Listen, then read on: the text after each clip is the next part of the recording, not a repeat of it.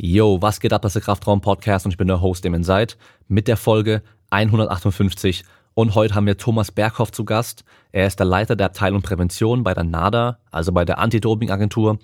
Und es geht einmal um Doping bzw. Anti-Doping, dann wie sieht das ganze Anti-Doping-System überhaupt aus in Deutschland, also welche Testpool gibt's, äh, was haben die Athleten für Verpflichtungen und wie funktioniert so eine Kontrolle überhaupt, äh, wie wird getestet, was wird getestet und so weiter. Und dann geht es auch um die Frage, warum erlauben wir nicht einfach Doping? Weil es spricht ja eigentlich nicht gegen diesen sportlichen Gedanken, dass wir alles dafür tun, um zu gewinnen.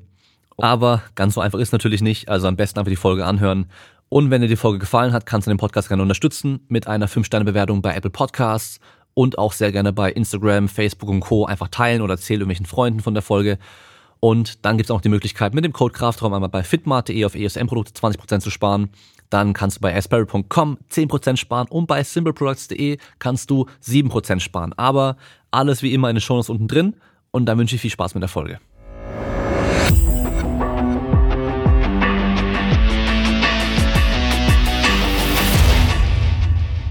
Wir haben ja jetzt aktuell auch gerade wieder so ein bisschen eine kleine Kontroverse im Gewichtheben, habe ich mitbekommen. Ich bin selber zwar kein Gewichtheber, aber ich habe ein paar Freunde im Gewichtheben und habe das dann bei Social Media mitbekommen, dass da ähm, irgendwie jetzt bei dem, ich glaube beim IWF, Internationalen Gewichtheberverband, was glaube ich, ähm, neuer Vorstand gewählt wurde aus einem Land, die schon sehr viel Dopingprobleme hatten und Gewichtheben ist ja generell auch immer so ein Thema, was äh, mit Doping in Verbindung gebracht wird und ja, da bangen jetzt einige, ob die, ob die dann irgendwann aus den Olympischen Spielen vielleicht rausfliegen, je nachdem, was dann da von den Verbänden aus dann noch gemacht wird. Äh, ist das auch ein Thema, was bei euch auf dem Schirm ist?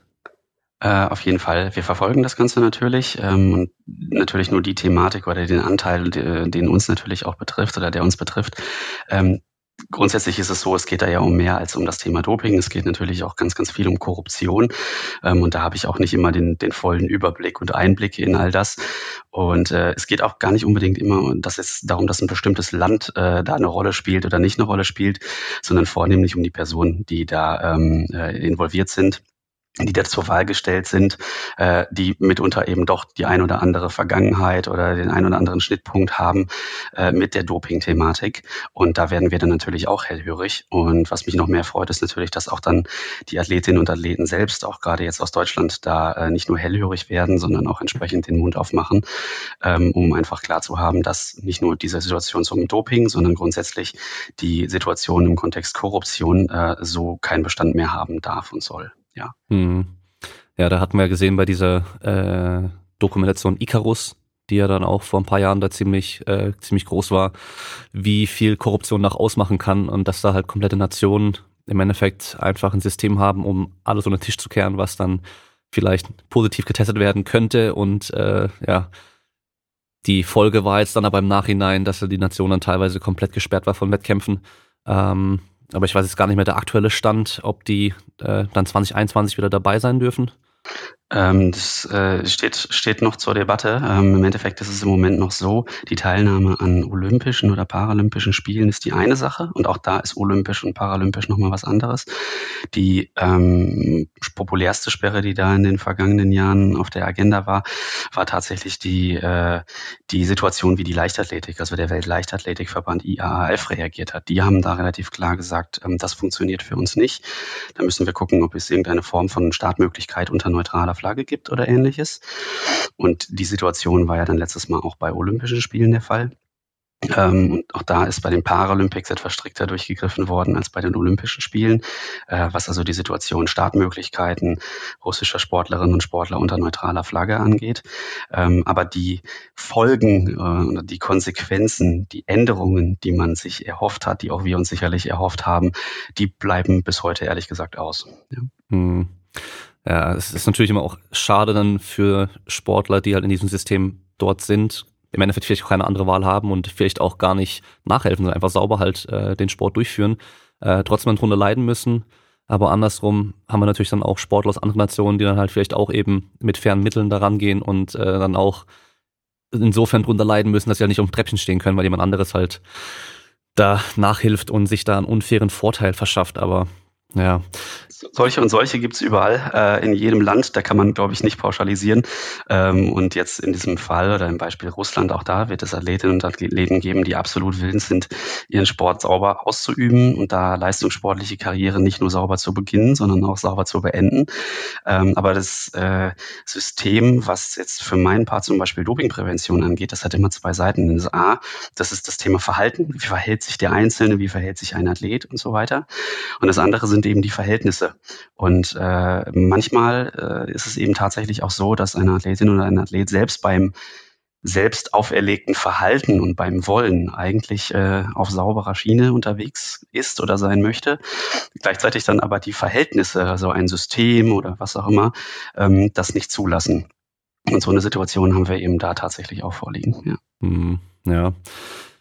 Wir sollten vielleicht noch zum Anfang einmal äh, kurz die NADA an sich vorstellen und vor allem auch äh, so die Aufgaben der NADA, weil äh, ich glaube, viele, viele haben schon mal NADA oder WADA gehört und es gibt Dopingkontrollen und so weiter, aber was denn genau die NADA überhaupt alles macht, so im Bereich Sport, wäre auch mal ganz interessant zu hören.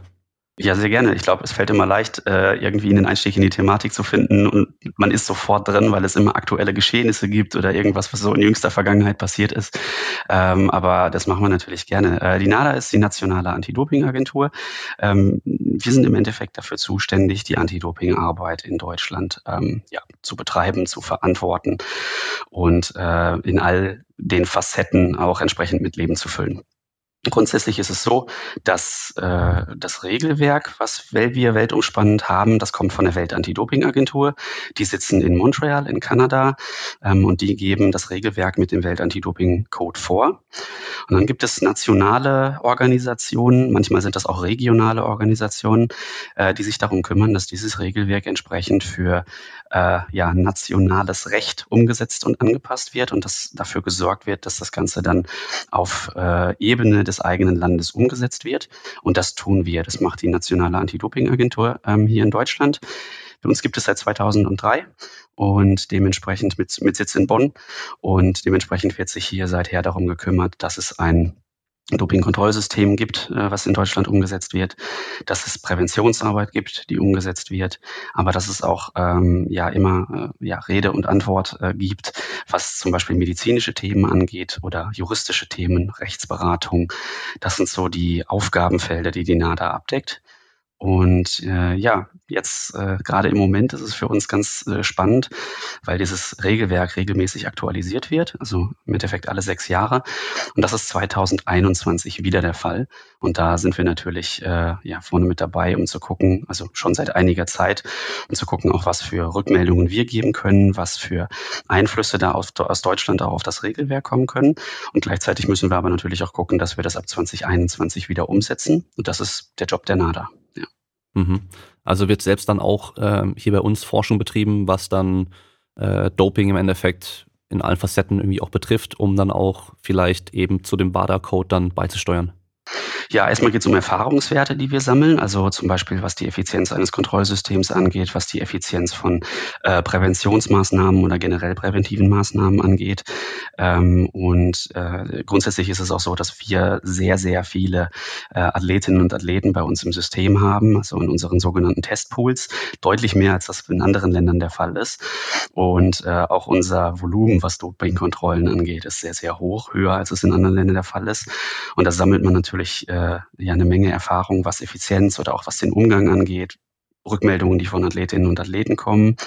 Und dann, genauso wie du es gerade angesprochen hast, es gibt noch zwei Labore in äh, Deutschland, die ähm, eine Akkreditierung von der Welt-Anti-Doping-Agentur haben. Und in denen findet selbstverständlich auch Forschung statt. Und auch da kann man Erkenntnisse rausziehen. Und das alles zusammengenommen ergibt natürlich ein Feedback, was wir auch an die Welt-Anti-Doping-Agentur zurückspielen. Mhm. Der WADA-Code, hast du ja schon gesagt, der gibt im Endeffekt dann vor, was ähm, jetzt als Doping gilt, äh, was vielleicht auf der Beobachtungsliste ist und so weiter. Und ähm, trotzdem gibt es da nochmal auch den NADA-Code. Äh, sind die generell unterschiedlich oder gibt es da, gibt's da keinen Unterschied? Das heißt, auf der ganzen Welt ist der Code der gleiche, also die Regeln im Endeffekt die gleichen. Ja, ähm, doch, da gibt es Unterschiede. Also erst einmal ist es so, das ist ein weltumspannendes Regelwerk, das in jedem Land auf der Welt entsprechend umgesetzt werden muss. Ähm, wenn man denn als sportliche Nation äh, code-compliant sein möchte, so heißt das so schön. Äh, aber dann ist es ja, äh, wie eben gesagt, unsere Aufgabe, dafür zu sorgen, dass dieses Regelwerk hier in Deutschland auch angewandt werden kann. Und das funktioniert nicht überall auf der Welt gleich, weil entweder kontinentales Recht oder eben nationales Recht ja unterschiedlich aussieht. Und ähm, einfach um uns ein Beispiel zu geben, eine Abweichung, die daraus entstehen kann, ist für uns in Deutschland beispielsweise das Thema Datenschutz. Ähm, das nationale Recht wiegt grundsätzlich einfach immer schwerer, als das äh, ein, ein sportliches Regelwerk tut, auch wenn das weltumspannend ist. Und wir halten uns beispielsweise an das Bundesdatenschutzgesetz.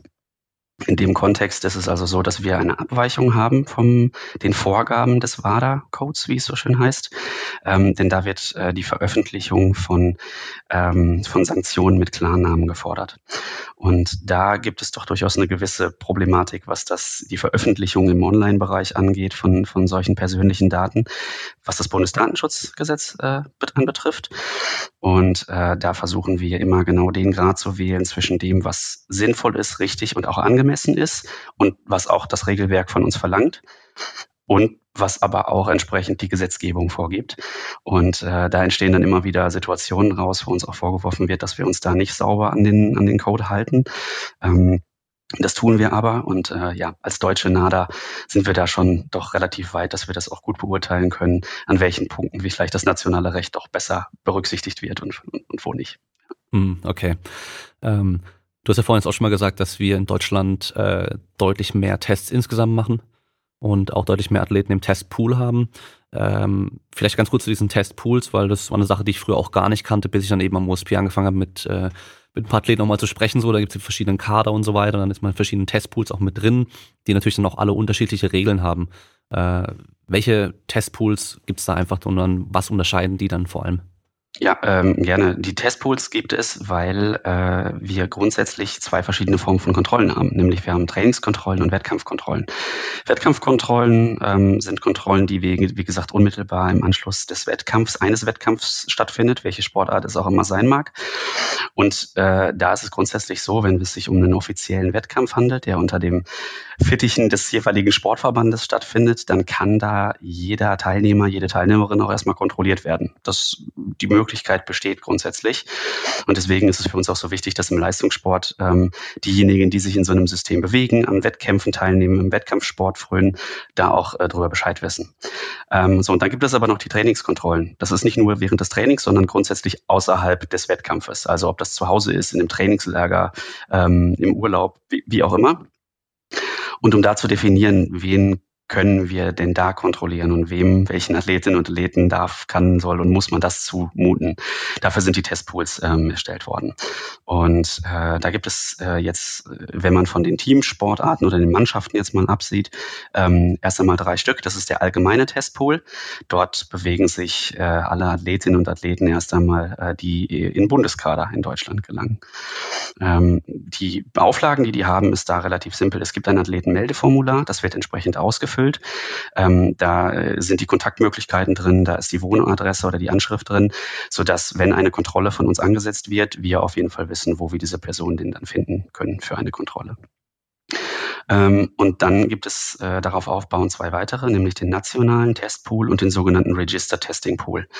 Ähm, bei den beiden ist es so, dass dieses Athletenmeldeformular nicht mehr ausreichend ist, sondern dass da, und das gibt uns auch das Regelwerk vor, ähm, das Meldesystem von der Welt-Anti-Doping-Agentur geführt werden muss. Das ist ADAMS. ADAMS, äh, ich weiß nicht, ob der eine oder andere hat den Begriff bestimmt schon mal gehört, das Anti-Doping Administration Management System. Man kann sich das wie einen Online-Kalender vorstellen, bisschen äh, äh, umfangreicher natürlich, aber da gilt es entsprechend Meldepflichten äh, zu führen. Also sprich regelmäßige Tätigkeiten, Wettkämpfe, Reisen etc. sind da aufzuführen. Und ähm, für den Top-Testpool, also den Register-Testing-Pool, gibt es da auch nochmal eine Abstufung. Da muss ein einstündiges Testzeitfenster eingegeben werden, wo man sich am Tag definitiv ähm, in einer Stunde für eine Dopingkontrolle auch entsprechend äh, bereithält, wo man sich dort aufhält. Und äh, ja, die Pflege dieses Systems, vor allen Dingen, weil das System nicht bei uns liegt, sondern bei der Welt-Anti-Doping-Agentur, ähm, hat doch in den letzten Jahren und bei vielen, vielen Athleten immer wieder für ein wenig Unmut gesorgt, weil es äh, viele Jahre auch äh, ja, technische Instabilitäten gab und so weiter und so weiter.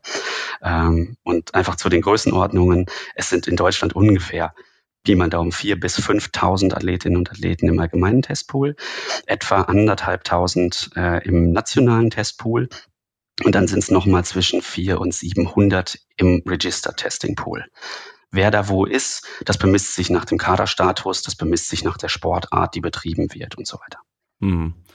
Ja, das ist so eine Sache, die, glaube ich, sehr viel unterschätzen. Die sehen irgendwelche Top-Sportler und denken, boah, das würde ich auch gern machen. Einfach nur ganzen Tag trainieren und Wettkämpfe machen und äh, muss ich nicht arbeiten und sonst irgendwas. Aber wenn man dann mal weiß, dass die Sportler eigentlich jeden Tag, also teilweise, wenn sie irgendwie jetzt umplanen, okay, ich gehe heute ähm, spontan fahre ich mal weg äh, zum Kumpel irgendwie drei Städte weiter oder sowas, dann muss man das theoretisch eintragen in diesen, je nachdem welchem äh, Testpool man da auch drin ist, damit die halt auch wissen, okay, wenn ich jetzt bei dem zu Hause klingel und der ist dann nicht da, dann äh, gibt's halt Ärger, wenn das. Ich glaube, da gibt's ja auch solche so ein Strike-System, oder wenn es irgendwie mehrmals passiert, dass man nicht da ist zu dieser Zeit, wo man eigentlich angegeben hat, dann kriegt man irgendwann auch richtig Probleme.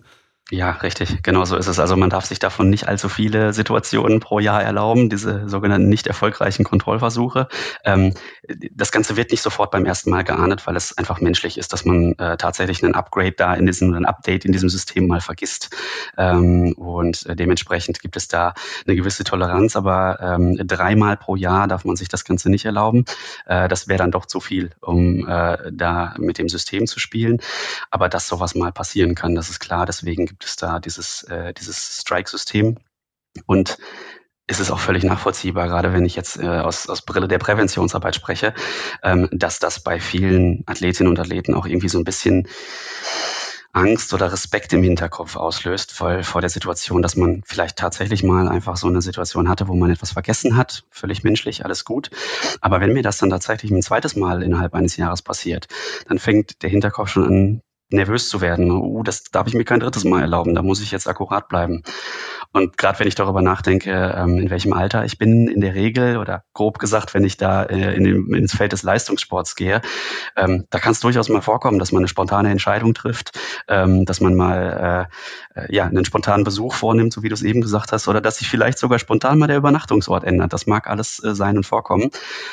Da aber dann auf dem Schirm zu haben, man ist Leistungssportler, da gehen gewisse Pflichten mit einher. Das ist dieser Blick hinter die Kulissen, den die meisten Menschen da draußen nicht sehen oder mitbekommen, ja. Hm. Äh, ich glaube, jetzt gibt es ja für Adams auch eine App äh, für die Smartphones, aber ich glaube, früher gab es die mal auch noch nicht, oder? Und das äh, auch so ein die Thema, gab's. was dann, glaube ich, das leichter gemacht mittlerweile. Die gab's, die hat nur einfach nicht wirklich funktioniert, sagen wir es mal ganz äh, ehrlich so. Also es ist gut, dass es mittlerweile da ein erweitertes System gibt. Ähm, Athlete Central heißt das Ganze mittlerweile. Äh, das hat eine Weile auf sich warten lassen, aber auch vor dem Hintergrund, da muss man unsere Kollegen bei der Welt-Anti-Doping-Agentur auch in Schutz nehmen, dass das keine Flickenlösung sein sollte oder Patchwork-Lösung, sondern dass da wirklich ein neues System auf die Beine gestellt werden sollte, das dann eben technisch auch sauber funktioniert. Egal, ob ich jetzt ein äh, iOS-Betriebssystem verwende oder ein Android-Betriebssystem verwende oder wie auch immer. Und ja, mittlerweile ist das dann dankenswerterweise doch ein bisschen einfacher. Hm, ja, das ist sehr gut. Ähm, ich äh, musste mich jetzt bisher noch keinem äh, Doping-Test irgendwie unterziehen. Ich kenne natürlich einige Sportler, die das dann schon auch immer öfter mal und regelmäßig auch machen müssen. Ähm, kannst du mal ganz grob einfach erklären, welche verschiedenen Arten von Tests es gibt, falls es überhaupt verschiedene gibt und wie die dann noch ablaufen und was da eigentlich alles so dazugehört? Also nicht nur kurz diese Probe entnehmen, sondern eben Wann wird überhaupt entschieden, wer wie wo getestet wird? Ähm, Gibt es da ein System dafür? Wird es zufällig gemacht? Ähm, wenn man die Probe dann hat, wo kommt die hin und was passiert dann damit? Und äh, ob ja. die Sachen dann auch mittlerweile jetzt dann auch irgendwie eingefroren werden oder halt irgendwie aufgelagert werden, um halt später nochmal was testen zu können und so weiter. Ja, gerne. Das ist ein recht umfangreiches System. Ich hoffe, ich äh, kriege das gut irgendwie äh, in einer Nussschale verpackt. Ähm, grundsätzlich ist es so, wer kontrolliert wird von, von, von der NADA, ob jetzt in Training oder in Wettkampf, äh, die Entscheidung liegt erstmal komplett bei uns. Das heißt, bei den Kolleginnen und Kollegen, die bei uns im Ressort Dopingkontrollsystem arbeiten. Ähm, da wird die Entscheidung getroffen, ähm, wer soll eigentlich zu welchem Zeitpunkt wo und auch worauf kontrolliert werden. Ähm, Dazu ist es natürlich äh, ja wichtig, dass da äh, nicht äh, einfach nur eine Bürofachkraft sitzt, nur in Anführungsstrichen, sondern dass da entsprechend Sportwissenschaftler sitzen, die auch wissen, äh, zu welchem Zeitpunkt einer äh, eines Trainings, eines Wettkampfes, eines Saisonverlaufes etc. Ähm, wird das Ganze Sinn machen, um da äh, Kontrollen anzusetzen. Ähm, Wichtig dabei ist nur, es kann auch Dopingkontrollen geben bei jetzt zum Beispiel Topathleten, die gar nicht von uns, sondern vom jeweiligen Weltverband angesetzt äh, sind. Ähm, da müssen wir natürlich und wollen wir auch so gut es geht versuchen, uns abzusprechen, damit nicht morgens der klingelt und abends der klingelt. Ähm, das lässt sich aber leider nicht immer verhindern und äh, das funktioniert leider nicht ganz so reibungslos mit jedem Weltverband, aber hm, natürlich arbeiten wir dran. Ähm, ja, und dann gibt es, wie gesagt, diese zwei Situationen. Es ist entweder ein Wettkampf oder äh, es, befindet, es geht um eine Trainingskontrolle. Ähm, und dann ist es so, dass wir ähm, Kontrolleure haben, die sind nicht direkt bei der NADA, sondern ähm, das sind Dienstleister, die von uns beauftragt werden. Die Dienstleister sorgen auch dafür, dass es eine entsprechende Ausbildung für diese Personen gibt. Da gibt es also auch äh, Voraussetzungen, wer darf eine Urinkontrolle durchführen und wer ist überhaupt berechtigt, eine Blutkontrolle zum Beispiel durchzuführen. Und das sind dann im Endeffekt auch die zwei ähm, die zwei Unterschiede, die wir haben. Also es gibt eine Urinkontrolle, in der äh, ja, Urin mindestens 90 Milliliter sind, ähm, gelassen wird, ähm, was dann auf zwei Proben verteilt wird, die dann analysiert werden.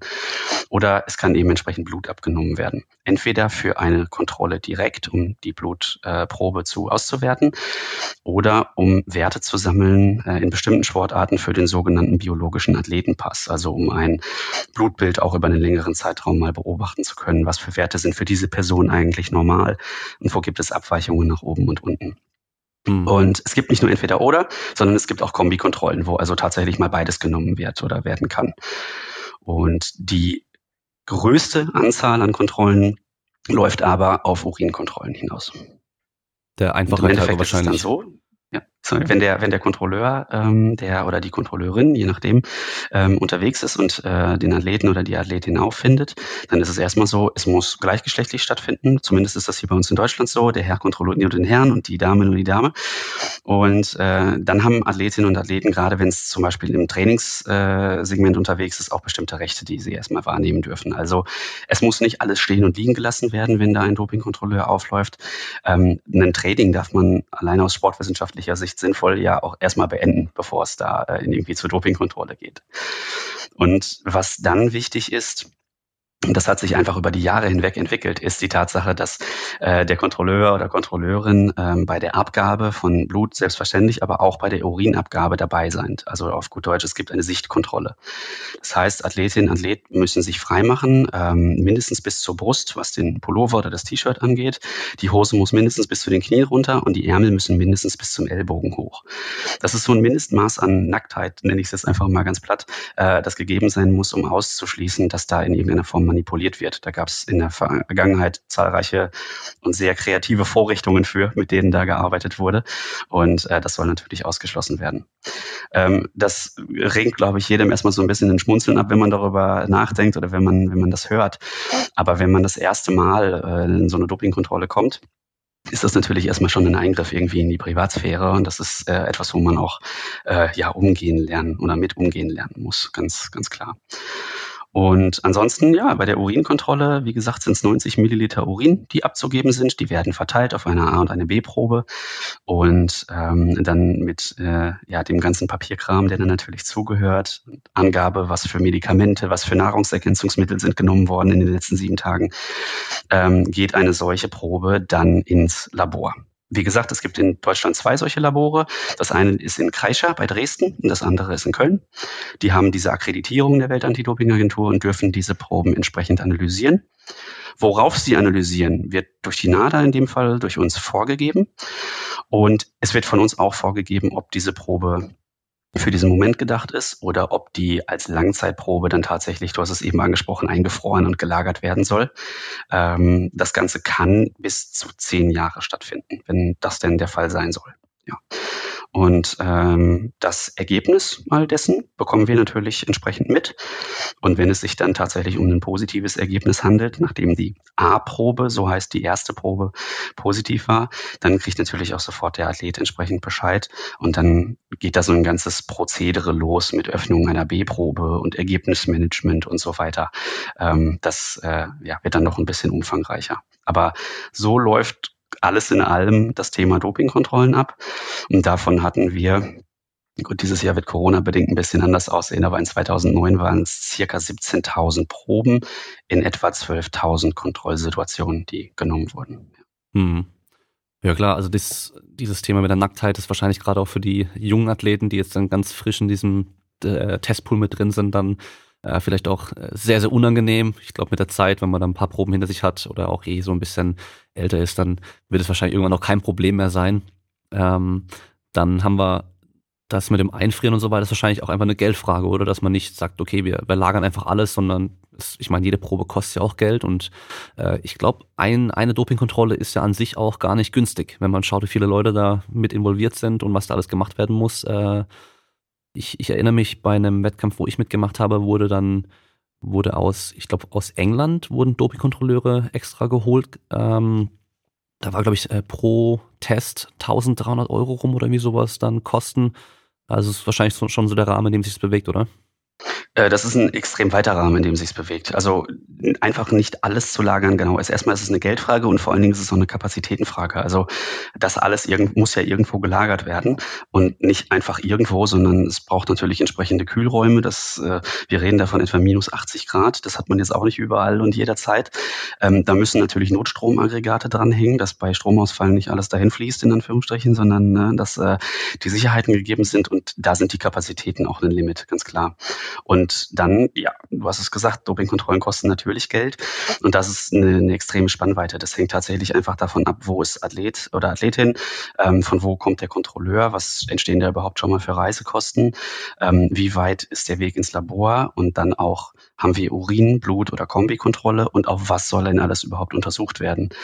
Und ich sage jetzt mal, im Bestfall haben wir da ähm, eine Athletin und einen Kontrolleur, die beide in Köln ansässig sind. Die Probe geht äh, direkt danach äh, ins Kölner Labor und das ist eine ganz, ganz rudimentäre äh, Analytik. Ähm, dann sind wir da in einem, in einem Feld unterwegs, die wenige hundert Euro beträgt. In, in Anführungsstrichen äh, geht das oder hält sich das in Grenzen.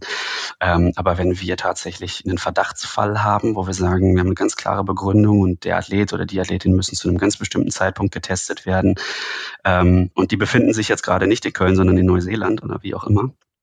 Ähm, und wir brauchen aus bestimmten Gründen unser Kontrollpersonal und möchten, dass das per Express mit Temperaturüberwachung trotzdem wieder ins Kölner Labor zurückgeht. Dann kann da natürlich auch schnell mal 5, 6, 7, 8.000 Euro draus werden. Ähm, das versuchen wir natürlich zu vermeiden und auch da Synergien zu nutzen. Äh, aber wenn man das jetzt mal auf 12.000 hochrechnet, dann weiß man ungefähr, von welchen Kosten wir sprechen. Genau. Mhm. Macht es dann generell einen Unterschied, ob man eine Urin- oder eine Blutprobe nimmt an Sachen, die man testen und äh, auch nachweisen kann? Äh, ja, das kommt darauf an, auf was wir tatsächlich testen wollen. Also es macht schon Sinn, äh, im Moment da beides da zu haben. Ähm, die Forschung geht natürlich dahin zu gucken, was für ähm, was für Analytik brauchen wir und mit was für Screening-Methoden, wie es so schön heißt, können wir denn äh, im Bereich Blut oder Urin ähm, was abdecken, sozusagen. Und da ist es im Moment tatsächlich so, dass die Analytik ähm, Urin, weil es ja um Abbauprodukte, sogenannte Metaboliten geht, ähm, sehr effizient ist. Ähm, gleichzeitig soll natürlich aber die Forschung auch dahingehend weitergehen. Der eine oder andere hat es vielleicht auch mitbekommen, dass wir im Frühjahr während des Lockdowns äh, ein Projekt hatten mit dem sogenannten Dried Blood Spot, ähm, also da mit dem Peaks in die Fingertraube zu arbeiten, so dass man einfach eine wesentlich angenehmere Kontrollsituation schaffen könnte. Und da geht es jetzt aber in der Forschung natürlich, dass genau das, dieses minimal invasive Eingreifen, dieses eine bisschen Blut auch ausreicht, um mit äh, ja, ähnlichen Screening-Methoden auch genau in die Tiefe gehen zu können, wie wir das bei Urinkontrollen im Moment können. Ähm, da sind wir noch nicht, aber da, wie gesagt, sind andere Leute dran, die davon deutlich mehr verstehen als ich und die da die Forschung auch entsprechend weitertreiben. Ähm, und von daher ist es im Moment tatsächlich noch Situation, es gibt Urin und Blut und es macht auch durchaus Sinn, das beides ähm, kombiniert zu fahren. Je nachdem, um was für Substanzen, was für erwartete Substanzen, was für Sportarten und so weiter es geht. Ja. Hm. Und wahrscheinlich dann auch, wenn es darum geht, später nochmal im Nachhinein was zu testen, wenn neue Testverfahren, Analyseverfahren auf äh, den Markt kommen, dann kann man wahrscheinlich Vielleicht gibt es dann nur was für Blut und man hat aber nur Urinproben, dann ist natürlich schlecht, weil man dann einfach nicht mehr testen kann. Äh, welche, nach, also auf welche Substanzen wird denn am häufigsten getestet? Ähm, da orientieren wir uns natürlich erstmal daran, also klar, erstmal, welchen Sportler kontrollieren wir da, was für eine Sportart ist das ähm, und worum dreht sich da? Sind da, äh, reden wir von einer Mannschaftssportart, wo auch technisch-taktische Komponenten eine Rolle spielen? Reden wir von, ja, zum Beispiel Gewichtheben oder, oder Dingen, wo es um, um Maximal- oder Schnellkraft geht? Reden wir von Ausdauersportarten und daraufhin wird ja schon mal geguckt, ähm, Ausdauersportarten, da kommen wir dann ganz schnell in die Bereiche, wo die Blutwerte viel interessanter werden. Ähm, und äh, da macht sich jetzt erstmal die Entscheidung auf. Und dann orientieren wir uns natürlich auch an den Dingen, die ähm, ja, ja nicht nur on vogue sind, sondern die auch grundsätzlich auch am meisten ge, ge, ge, ja, gefunden werden, sage ich jetzt einfach mal.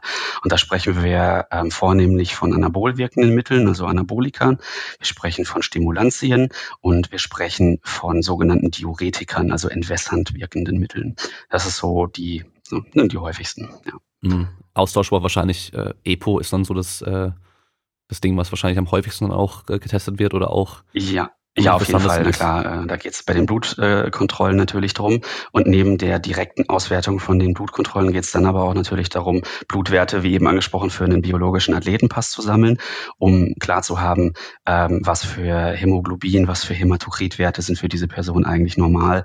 Ähm, wenn es eben einfach um diese Situation geht, feststellen zu können, ähm, dass da nicht mit einer gewissen Substanz, wie jetzt EPO oder ähnliches, gearbeitet wurde, sondern vielleicht mit einer Methode, wie jetzt Eigenblutdoping. Und das lässt sich ja mit einem Nachweis auf eine bestimmte Substanz nicht nachweisen. Und dafür braucht man dann eben Vergleichswerte. Und mhm. da kommt dieser biologische Athletenpass ins Spiel. Das heißt, man hätte dann ähm, verschiedene Testergebnisse von verschiedenen Zeitpunkten und auf einmal merkt man rote Blutkörperchen auf einmal deutlich mehr, ähm, so dass es eigentlich kein, also es ist seltsam wenn es zufällig so passiert wäre, sondern wahrscheinlich irgendwie Eigenblut oder Epo oder sonst irgendwas. Richtig, richtig genau so ist es. Also das macht dann Sinn, wenn man so drei bis fünf Werte hat von einer Person, so dass man tatsächlich für bestimmte Werte so eine Art Korridor festlegen kann und ähm, dann kann man das Ganze entsprechend überwachen. Das ist aber nicht immer einfach. Also da kann schon äh, eine einfache Krankheit wie, wie eine Magenverstimmung oder sowas Auswirkungen haben ähm, oder wenn ein Athlet dann sowas wie pfeifersches Drüsenfieber oder sowas bekommt, dann spielt dieses Blutbild auch tatsächlich Kirmes ist. Und äh, das ist nicht immer ganz einfach, da entsprechend mit umzugehen. Aber auch dafür haben wir Leute, die sich da entsprechend mit beschäftigen bei uns bei der NADA. Gab es da nicht auch vor ein paar Jahren mal, ähm, ich erinnere mich an eine Dokumentation, glaube ich, die ich gesehen hatte, dass da verschiedene Ranges dann festgelegt wurden für verschiedene entweder Hormonwerte oder eben auch so Blutwerte und so weiter und dass dann die Athleten auf einmal alle wieder in diese Ranges reingepasst haben, als die angepasst wurden, was natürlich dann auch wieder darauf hindeuten könnte, dass sie das halt gezielt steuern. Ähm, da, genau, da gibt es jetzt verschiedene Situationen. Also A, haben wir natürlich biologisch alle unterschiedliche Voraussetzungen. Es gibt äh, Menschen, die bestimmte Werte einfach viel, viel höher als andere haben, also einen Hämatokritwert oder wie es auch immer ist. Ähm, das ist eben auch das, was vielleicht an Talent mitgebracht wird, wenn man es da dann so äh, im Volksmund äh, bespricht. Ähm, gleichzeitig ist es aber natürlich auch so, dass äh, innerhalb der Trainingswissenschaften auch Höhentrainingslager oder ähnliche Dinge jetzt nicht umsonst verwendet werden, sondern um das möglichst und auf natürliche und auch, auch legale optimale Art und Weise alles zu optimieren. Ähm, und wenn dieser Optimalzustand nonstop herrscht bei jeder, bei jeder Testung, die vorgenommen wird, ähm, dann entsteht natürlich ein, ein Eindruck eines, einer, eines gewissen Wertes, der schon sehr, sehr hoch angesetzt ist. Ähm, und da fällt es natürlich dann auf, wenn mal ein, ein Abfall oder ein, noch ein weiterer Anstieg irgendwie auf, aufkommt. Ähm, aber genau das richtig beurteilen zu können, zu welchem Zeitpunkt zum Beispiel war ein Athlet denn zum Beispiel in einem Höhentrainingslager oder nicht? Da kommt dann diese Verbindung mit den, mit den Aufenthaltsangaben auch wieder ins Spiel. Und das alles äh, quasi zu berücksichtigen, also einen Saisonverlauf, dann ein Trainingslager ähm, und das in Verbindung zu bringen mit solchen Werten, das ist eben die Aufgabe und das ist auch das Schwierige daran, dann tatsächlich so eine saubere, perfekte Zielkontrolle auch so anzusetzen, wie es geplant ist. Ja. Hm. Ähm, es ist immer ich finde es immer kritisch, über diese Themen so zu sprechen und es dann auch so zu machen, dass man dann nicht am Schluss auch irgendwie eine Anleitung gibt oder irgendwelche Informationen gibt, wo dann Leute sagen, ah, das, ja, diesen Stoff habe ich auch noch nie gehört, äh, wie können wir den denn einsetzen und so weiter. Aber ähm, generell finde ich, es ist ein super interessantes Thema. Ähm, auch ich finde es fast sogar schon interessanter außerhalb vom Sport, weil wenn man so mal schaut, ähm, gerade so Sachen wie anabole Steroide und so weiter werden ja oftmals häufiger sogar außerhalb vom Sport benutzt, äh, also von Nicht-Top-Sportlern als von Top-Sportlern, weil da eben ja nicht getestet wird und es halt so die Wunderpille oder Wunderspritze dann auch ist. Und äh, ich finde diese Motivation dahinter interessant. Warum entscheidet man sich sowas zu machen? Gerade wenn man ja vielleicht gar kein Top-Sportler ist und es eigentlich nur ums Aussehen oder das Ego oder sonst irgendwas geht. Aber ähm, was sind denn so die häufigsten Substanzen, auf die Athleten so positiv getestet werden? Also ist natürlich wieder sehr unabhängig, also ab, nicht unabhängig, sondern abhängig von den Sportarten eben auch. Ja, ähm, grundsätzlich ist es so, ähm, die, die wir eben genannt haben, also Platz eins definitiv anabol wirkende Mittel. Anabolika ist das, was mit Abstand am häufigsten gefunden wird. Ähm, das kann man sich auch in, im, äh, ich weiß gar nicht, wie oft der, wie, wie oft der aufkommt, aber in einem Report von der Welt-Anti-Doping-Agentur ansehen. Ähm, dann kommen die Stimulantien dahinterher und dann entsprechend die Diuretika, also entwässernde Mittel. Und wenn man sich das als Gesamtbild anguckt, dann geht es tatsächlich oft äh, auch darum, so wie du es gerade gesagt hast, dass ein gewisses Körperideal verfolgt wird, dass es viel um Aussehen geht, um den Körperkult geht oder ähnliches. Ähm, und äh, ja, wenn wir dann vielleicht von, von Kraftsport sprechen oder vielleicht auch von Gewichtsklassen, dann kommt eben diese Entwässerung noch mit dazu, die ja auch stärker definiert äh, in irgendwo oder in irgendeiner Form. Ähm, und das sind tatsächlich auch die äh, Substanzen, die am häufigsten gefunden werden und die auch entsprechend am häufigsten G- oder je nachdem, wie man sieht, missbraucht werden. Und da sind äh, die, die Anabolika äh, unangefochten auf Platz eins. Hm. Gibt es da ähm, innerhalb von diesen, von der Kategorie anabole Steroide auch über die Jahre hinweg unterschiedliche Substanzen, die dann häufig äh, positiv waren oder wo man sagt, so die waren dann vielleicht gerade im Trend oder wahrscheinlich läuft es auch andersrum, äh, eher reaktiv, dass dann halt äh, Sachen, die halt früher viel genommen wurden, die dann aber öfter getestet wurden, dadurch auch positiv dann waren, dass man die dann weniger benutzt, weil man weiß, die testen darauf jetzt, sondern kommt was Neues auf den Markt und so weiter. Mhm. Äh, da gibt's äh, innerhalb dieser Gruppen, die wir da haben, natürlich Unterschiede, auf jeden Fall. Und äh, das Gute ist aber, dass ähm, bei uns im Regelwerk ja nicht eine einzelne Substanz äh, aufgelistet ist, sondern dass es zu Substanzklassen zusammengefasst ist. Das heißt, es ist jetzt unabhängig davon, ob ein, ein neues Präparat auf den Markt kommt, ähm, solange diese anabole Wirkung gegeben ist, kommt es unter dieses Klassement oder wird in diese Substanzklasse gefasst ähm, und ist dementsprechend vom Regelwerk auch abgedeckt. Ähm, aber ja, auch da gibt es immer wieder Kurven, Aufs und Abs von, von bestimmten Substanzen, die ähm, äh, mehr gefunden werden oder die weniger gefunden werden. Es gab eine ganze Weile ähm, zahlreiche Fälle mit Clenbuterol zum Beispiel. Ähm, vielleicht kommen wir da später noch drauf zu sprechen. Das Ganze wird äh, auch gerne als Kälbermastmittel verwendet. Und das heißt, wir hatten noch zahlreiche Fälle, die dadurch entstanden sind, dass man dieses Fleisch konsumiert hat. Ähm, das ist mittlerweile jetzt wieder nicht mehr der Fall. Dafür sind dann jetzt gerade andere äh, Substanzen innerhalb dieser Substanzklasse mehr en vogue. Ähm, welche das gerade sind, weiß ich aber offen gestanden gar nicht. Keine. Ahnung. Okay. Ja gut, wenn wir jetzt dieses Fleischthema gerade schon haben, äh, können wir da auch mal kurz ja. drüber sprechen. Äh, also kann man wirklich auch positiv getestet werden, wenn man Fleisch isst, was dann mit Clenbuterol zum Beispiel gemästet wurde? Kann man, kann man tatsächlich. Ähm, also solche Ausreden in Anführungsstrichen, wo die meisten Leute nur müde drüber lächeln, ähm, kann man und muss man teilweise schon ernst nehmen. So ist es nicht. Also ob die Zahnpasta mit, mit, mit Nandrolon jetzt wirklich so realistisch ist, sei mal dahingestellt. Aber die Tatsache, mit äh, Fleischkonsum in eine positive Dopingkontrolle zu kommen, ähm, die ist realistisch. Das ist gegeben. Das bestimmt oder betrifft bestimmte Regionen in der Welt. Wir hatten das mal eine ganze Weile in China, wir hatten das eine ganze Weile in Argentinien oder Mexiko, weil einfach sehr viel ähm, Clenbuterol verwendet wurde als Kälbermastmittel und dann dieses Fleisch entsprechend eben konsumiert wurde. Und da gibt es ganz äh, spezielle Situationen, die, glaube ich, jedem, der in der Zeit auch in der Anti-Doping-Arbeit gearbeitet hat oder unterwegs war, immer in Erinnerung bleiben werden. Zum Beispiel äh, U17-Weltmeisterschaft im Fußball in Mexiko ähm, war das. Ich weiß nicht, in welchem Jahr die war, es ist ein paar Jahre her. Ähm, da äh, sind, ähm, nagel mich nicht auf die Zahl fest, aber ich glaube 70 Prozent aller Teilnehmer da entsprechend positiv drauf getestet worden, weil die alle vor Ort genau dieses Fleisch natürlich äh, mhm. konsumiert haben oder aufgesetzt oder vorgesetzt haben. Und das war so die Zeit, wo es auch losging, dass ähm, die Top-Bundesmannschaften, ich sage jetzt mal Nationalmannschaft, deutscher Fußball oder ähnliches, dann auch angefangen haben mit eigenen Küchen, Köchen und Verpflegung zu reisen, mhm. sozusagen. Aber ja, das ist realistisch und man kann das nicht immer sofort nur mit einem Schmunzeln als Ausrede abtun. Ja, okay. Also U17 Fußballmannschaft, äh, natürlich das klassische Bild eines Klembuterol-Benutzers. Also würde man nicht genau. denken und ob es so sinnvoll wäre, wäre dann die nächste Frage überhaupt. Ähm, richtig, ähm, ganz genau. Ich würde in dem Fall sagen, eher das Gegenteil wäre der Fall, aber ja. Dann muss man vielleicht aber auch noch sagen, dass die, dass man wahrscheinlich, ich weiß jetzt natürlich nicht genau, ob es so ist, aber wahrscheinlich wird man zwar positiv getestet, aber es hat keine Wirkung mehr, weil es halt natürlich dann nicht irgendwie äh, intravenös oder intramuskulär gegeben wird, sondern halt eben über die Magenschleimhaut und so weiter aufgenommen wird, aber einfach nur ab, als Abbauprodukt wieder ausgeschieden wird, aber halt wahrscheinlich keine Wirkung hat. Ja, es gibt natürlich auch Grenzwerte für, für bestimmte Substanzen. Und dass ähm, eine Substanz eingenommen, konsumiert wurde, wie auch immer man das sagen mag, kann man ja an den Abbauprodukten, an den Metalloboliten in der, im Screening noch sehr lange feststellen. Ähm, und da gibt es ja grundsätzlich Grenzwerte. Und diese Grenzwerte dürfen nicht überschritten werden, um eine positive Probe zu haben. Und in diesem Fall war es zum Beispiel der Fall, dass der Grenzwert in der Regel da nicht überschritten war. Aber es war schon extrem auffällig, wenn da über 170 Spieler äh, ganz, ganz nah am Grenzwert sind, dann muss man doch mal hellhörig werden und gucken. Mhm, ja. Also nur, dass jetzt nicht alle anfangen, sich hier irgendwie gemästetes Fleisch zu kaufen, weil sie denken, dann geht's mit dem Muskelaufbau auf einmal besser.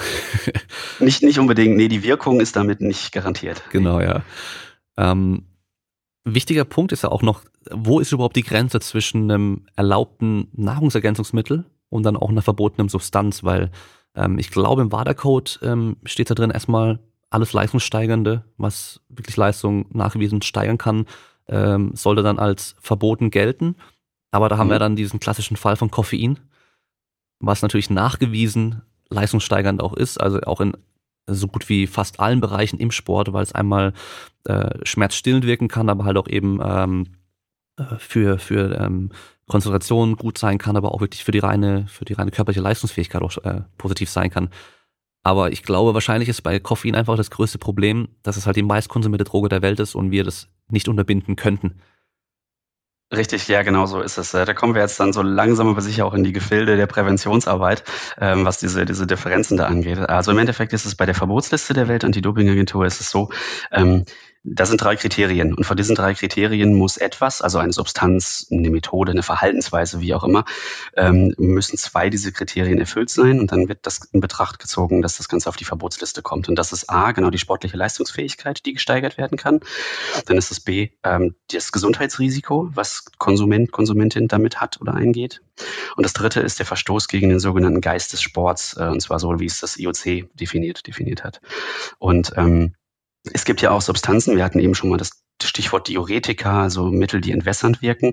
Ähm, da ist keine Leistungssteigerung gegeben, aber trotzdem werden die anderen beiden Kriterien erfüllt, nämlich Verstoß gegen Geist des Sports und äh, auch das Gesundheitsrisiko. Und da gibt es jetzt genau diese Ausnahmen. Koffein hast du gerade angesprochen, das war bis 2004 verboten, denn man hat eine Leistungssteigerung. Und je nachdem, in was für Mengen und Dosen man das konsumiert, haben wir auf jeden Fall schon mal noch das Gesundheitsrisiko dabei. Und damit wären eigentlich schon zwei Faktoren erfüllt. Trotzdem ist es natürlich schwer bis unmöglich, allen Leistungssportlerinnen und Sportlern auf der Welt zu verbieten, jetzt Kaffee zu trinken, Espresso zu trinken.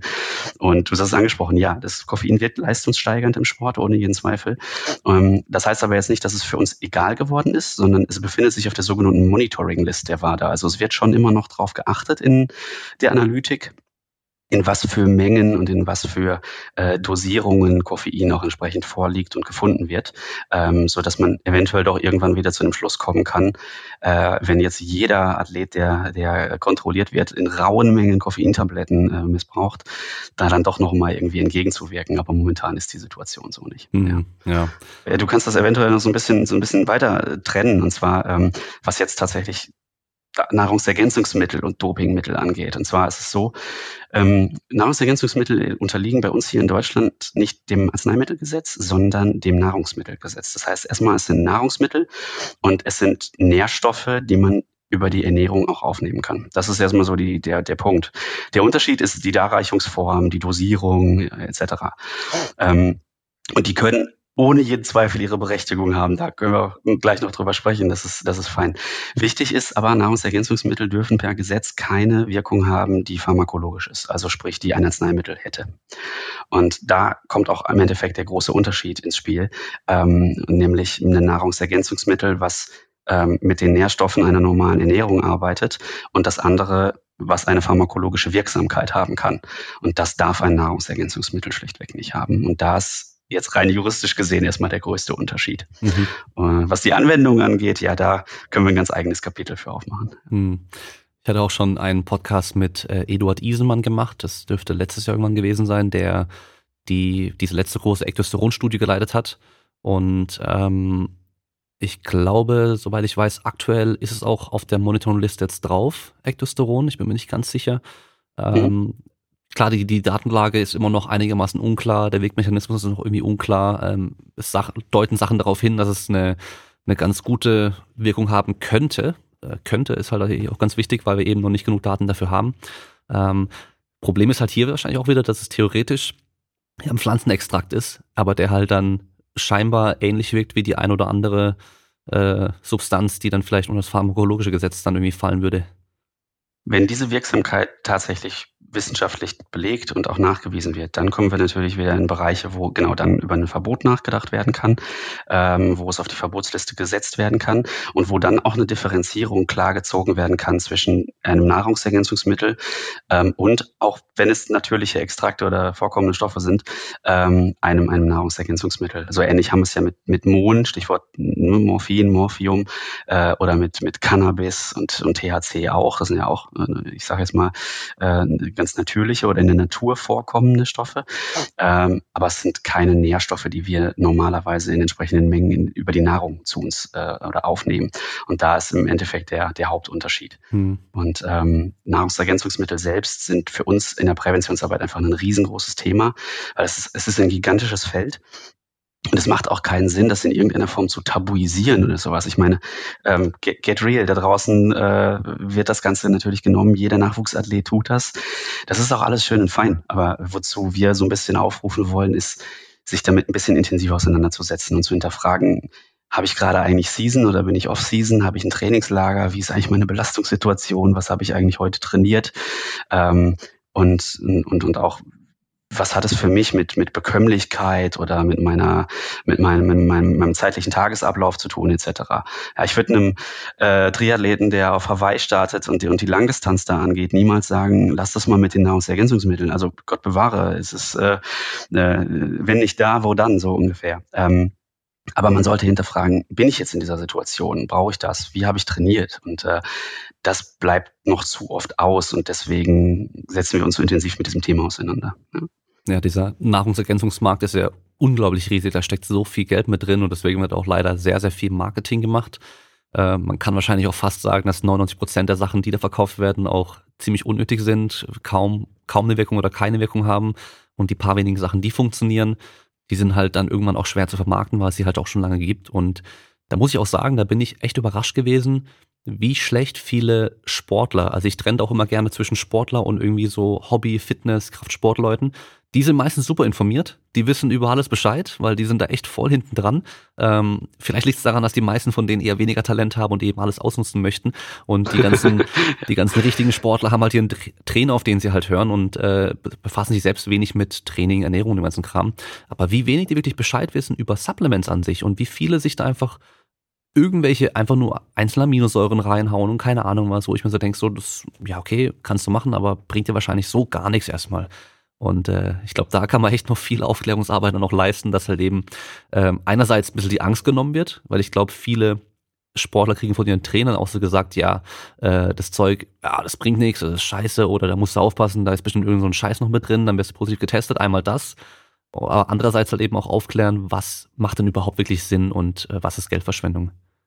Absolut. Also ich bin diesem Thema fast schon überdrüssig, weil ich so viele Jahre schon darüber rede. Aber wir haben einfach diese Reichweiten noch nicht. Ne? Gerade in diesem Bereich, wo es jetzt nicht um irgendwie einen Bundeskader oder ähnliches geht. Ähm, und diese Reichweiten brauchen wir halt einfach, weil genau das, was du gerade sagst, ähm, man sollte sich einfach dezidiert damit auseinandersetzen. Und wenn jemand Probleme hat mit einer gewissen Verträglichkeit oder mit einer Versorgung während einer sportlichen Leistung oder sowas, dann kann man da ja das angehen und darüber nachdenken. Das ist alles gut. Aber bei den meisten und selbst bei Sportlern, die sich schon im leistungssportlichen Segment bewegen, fängt es ja schon an, dass sie sich nicht mehr darüber Gedanken machen, was heißt eigentlich sportartspezifische Ernährung? Wie sollte sich meine Ernährung unterscheiden, wenn ich Hochspringer bin, Bobfahrer oder Gewichtheber? Also, ja, und ähm, da, da geht es eigentlich mit los. Und äh, bevor ich mir da nicht Gedanken drüber gemacht habe, muss ich vielleicht auch nicht unbedingt dann mit Supplements agieren. Ne? Und äh, das ist einfach der Part, zu dem wir dann anregen wollen. Beschäftigt euch damit, guckt, was da wirklich sinnvoll ist, was wirklich nötig ist, lasst euch beraten. Und wenn ihr dann zu einem Punkt gekommen seid, dann vielleicht nicht einfach blind online und, und los, sondern ähm, dann mal gucken, hey, es gibt Angebote wie eine Kölner Liste oder ich kann vielleicht auch in der Apotheke was beziehen oder, oder wie auch immer. Aber das ist der Haupt, der Hauptan das Hauptanliegen von uns, wo wir sagen, hey, beschäftigt euch einfach mal damit. Mhm, ja, ja, Könnerliste ist ja auch noch ein gutes Thema, was man vielleicht ansprechen kann. Ähm, hat, glaube ich, auch nicht jede Nation äh, so eine Liste oder so eine Sache. Äh, ich weiß immer, der große Unterschied zum Beispiel zu Deutschland und den USA ist, dass in USA Supplements auf den Markt gebracht werden, die dann erst irgendwann später mal getestet werden von der FDA, ob da überhaupt drin ist, was da draufsteht. Ähm, mhm. Und bei uns ist ja eben andersrum, man kann nicht einfach irgendwas verkaufen, sondern es wird vorher geprüft und so weiter. Man muss da alles testen lassen und so. Und dann ist man da schon mal eigentlich auf der sicheren Seite. Also na klar, es kann immer was bei der Produktion und sowas noch passieren. Die Rohstoffe kommen ja auch selten aus Deutschland, die kommen ja meistens auch woanders her ähm, oder abgefüllt wird's woanders und nur noch das Label draufgeklebt in Deutschland. Also man muss trotzdem immer aufpassen, aber äh, generell empfehle ich da auch immer, wenn schon mal eine deutsche Firma zu nehmen statt eine, eine Firma aus einem anderen Land, ist wahrscheinlich schon mal eine sichere Sache und dann eben gucken Kölner Liste. Im Optimalfall ähm, gibt es ein paar Firmen, die also Kölner Liste erstmal ist ja eine Liste an äh, Supplements von Herstellern, die einfach getestet werden, um nachzuweisen, da ist nichts drin, was man, für, wofür man positiv getestet werden könnte. Und sondern ist halt das drin, was draufsteht. Und dann vielleicht noch der Unterschied, es gibt manche Firmen, die lassen wirklich jede Charge auch testen. Also jede Produktionscharge wird getestet und eben nicht nur einmal eine Charge und dann kann es halt sein, zwei, drei Chargen später ist dann doch irgendwas anders. Ähm, und dann auch nochmal gucken, für die Sportler, die jetzt zuhören, es ist immer nur ein bestimmter Geschmack auch. Wenn es zum Beispiel ein Eiweißpulver gibt mit 20 verschiedenen Geschmäckern, dann gilt das nicht für jeden Geschmack, sondern nur für den getesteten auch wieder. Das ist auch nochmal so eine Sache. Genau. Und äh, das ist dann vielleicht auch das Hindernis, warum so viele eben auch nicht testen lassen, weil halt das kostet ja Geld, diesen Test machen zu lassen. Und genau, wenn ja. du 20 Geschmäcker hast oder drei verschiedene Größen, dann musst du halt irgendwie 20 verschiedene Geschmäcker in drei verschiedenen Größen jeweils testen lassen. Das ist schon sehr kostspielig.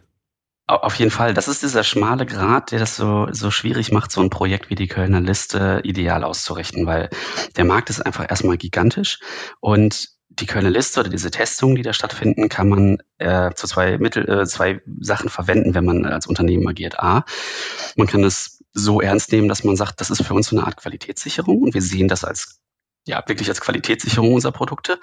Oder B, ich mache das mit minimalem Aufwand und lasse nur Bananengeschmack von einem einzigen äh, Produkt quasi auflisten, um dann hinterher damit in Anführungsstrichen nur Marketing machen zu wollen. Das ist nicht unbedingt der Sinn und dadurch entsteht vielleicht auch so ein Dschungel. Ähm, und du hast es gerade schon angesprochen, ähm, wenn ich eine Charge, eine Produktionscharge habe testen lassen, dann kann ich natürlich als Unternehmen auch nicht ausschließen, dass es bei anderen Produktionschargen vielleicht völlig unabsichtlich zu einer Verunreinigung kommt. Das mag passieren. Ähm, das sollte nicht, aber das, das ist ja tendenziell möglich. Und deswegen kann so etwas wie die Kölner Liste ja auch nie irgendwie hundertprozentig juristisch verbindliche Sicherheit geben für das Mittel, was ich da verwendet habe. Ähm, aber andersherum kann ich auch nicht nonst, also alles hochfahren und jede Produktionscharge in jeder Geschmacksrichtung, in jedem Produkt nonstop testen lassen, ähm, um irgendwie die 99,999 Prozent Sicherheit zu gewährleisten.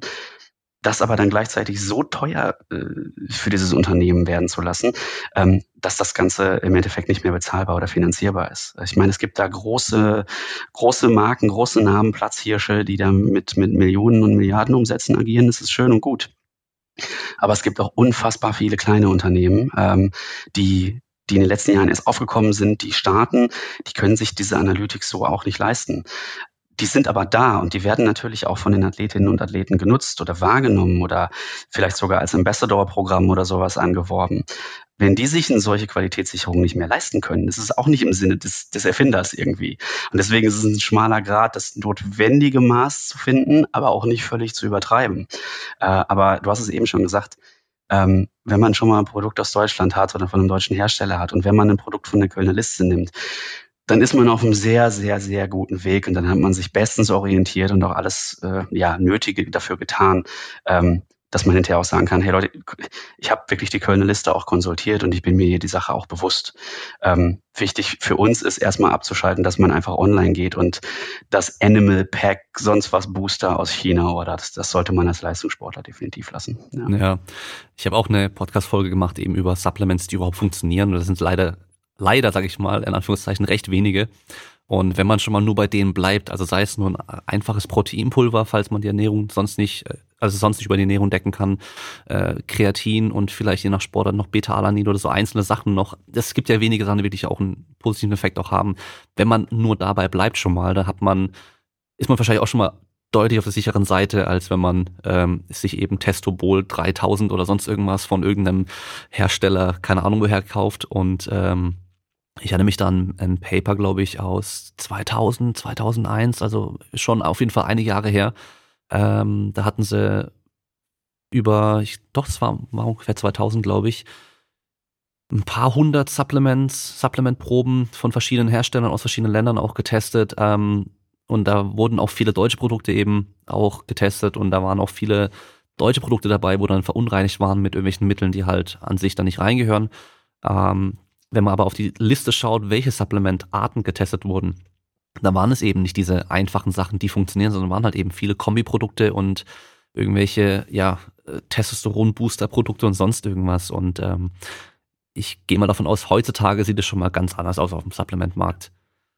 Ja, und, und auch, also was dann dafür in Anführungsstrichen Cocktails und Kombinationen entstehen. Ich meine, äh, die Aufnahme äh, des Körpers ist ja für bestimmte Nährstoffe ohnehin schon mal begrenzt. Und dann bedingen die sich ja auch gegenseitig. Da gibt es ja bestimmte Effekte. Und ähm, es macht einfach keinen Sinn, wenn ich mir einen Doping-Kontrollformular angucke eines Athleten, ähm, der da vermerkt hat, was für Nahrungsergänzungsmittel er in den letzten sieben Tagen genommen hat. Und das sind 19 Präparate. Und wenn ich dem sagen würde, pass mal auf, von diesen 19 Präparaten hättest du dir sieben zum Beispiel schon mal alleine sparen können, weil wenn du die alle nimmst, ähm, dann kriegst du das überhaupt nicht aufgenommen, weil die Rezeptoren von, von anderen Nahrungsergänzungsmitteln, die du gerade reingezogen hast, geblockt werden. Ähm, also, ne, ich, ich, das macht einfach keinen Sinn, da zum Beispiel dann Eisen noch irgendwo mit, mit reinzuführen, weil das, du nimmst es sowieso nicht auf. Ähm, dann ist das einfach wieder so ein Paradebeispiel dafür, wo ich sage, ja, genau wie du gerade gesagt hast, bleib bei den Leisten, guck mal tatsächlich, was dir wirklich irgendwie was bringt und warum du das tust. Und ähm, ja, wenn du, wenn du dich vegetarisch ernährst, wenn du dich vegan ernährst, wenn du bestimmte Unverträglichkeiten hast oder es geht um Bekömmlichkeit, dann bin ich der Letzte, der sagt, lass uns da nicht drüber reden, aber beschäftige dich doch mal damit. Ja, das ist ja der, der Punkt. Ja. Da ist halt oftmals die Devise, viel hilft viel. Ja, richtig, aber genau das ist leider nicht immer gut. Und irgendwann kommt man ja da auch an, in Bereiche, wo selbst normale Nährstoffe schädlich werden können. Ja, das ist ja diesen, dieses, dieser blöde Spruch, die Dosis macht das Gift, aber es ist eben so. Auch Vitamin C kann schädlich sein, wenn ich mir davon so viel gönne. Ähm, und dann entwickle ich vielleicht doch irgendwann Nierenstein und das sollte vielleicht nicht passieren. Ja, ja. genau, das ist ja. Und auch Vitamin C jetzt als Beispiel, äh, als Entzündungshemmer auch zum Beispiel und dann halt mit Training, wenn sich dann Leute denken, ja, jetzt nach dem Training haue ich mir dann viel Vitamin C rein und andere Sachen noch, die entzündungshemmend wirken. Das können natürlich dann auch wieder die Trainingsanpassung auch ein bisschen negativ beeinflussen, die natürlich auch einen Entzündungsprozess hervorrufen und so. Also es gibt schon viele Sachen, da macht es vielleicht auch gar keinen Sinn, sich da so von so viel reinzuhauen oder so. Manchmal ist da weniger mehr, ja, auf jeden Fall. Genau, oder halt auch gezielt vor allem. Also Vitamin C nehme ich selbst auch, wenn ich weiß, ja, bei mir bahnt sich gerade eine Erkältung an oder ich bin gerade erkältet, dann habe ich meine zwei, drei Tage, da gibt's halt dann viel Vitamin C und Zink. Das äh, hilft da ganz gut. Und äh, sonst aber brauche ich nicht. Also macht dann auch keinen Sinn. Ja, auch, auch, auch die Bekömmlichkeit. Es gibt so viele Sportlerinnen und Sportler, auch jetzt äh, fernab vom Profi oder vom Leistungsbereich, die trotzdem an Wettkampfsport teilnehmen und die sich dann speziell für diese Wettkampfsituation mit Dingen versorgen, die sie sonst nie nehmen. Das würde ich absolut da würde ich tu nichts von abraten, weil das ist wieder eine Frage von Gewöhnung, von Bekömmlichkeit. Das schwächt die Leistungsfähigkeit eher, als dass sie in irgendeiner Form hilft. Insbesondere, wenn man es nicht gewohnt mhm. ist. Also von daher, ja. Ja, gerade Thema Stimulantien, Koffein. Also wenn man sieht, was da auf manchen Wettkämpfen an Koffein konsumiert wird, äh, das ist schon auch teilweise extrem. Und wenn sie es halt sonst nie machen, dann reagiert man auf Koffein halt auch nochmal ein bisschen anders, wie man wie man vielleicht meint, gerade in hohen Mengen. Richtig. Und, und dann wundert man sich, warum man trotzdem keine Bestleistung äh, ähm, quasi gebracht hat mhm. an diesem Tag. Und äh, die Antwort wäre eigentlich, naja, genau deshalb hast du wahrscheinlich keine Bestleistung erbracht. Mhm.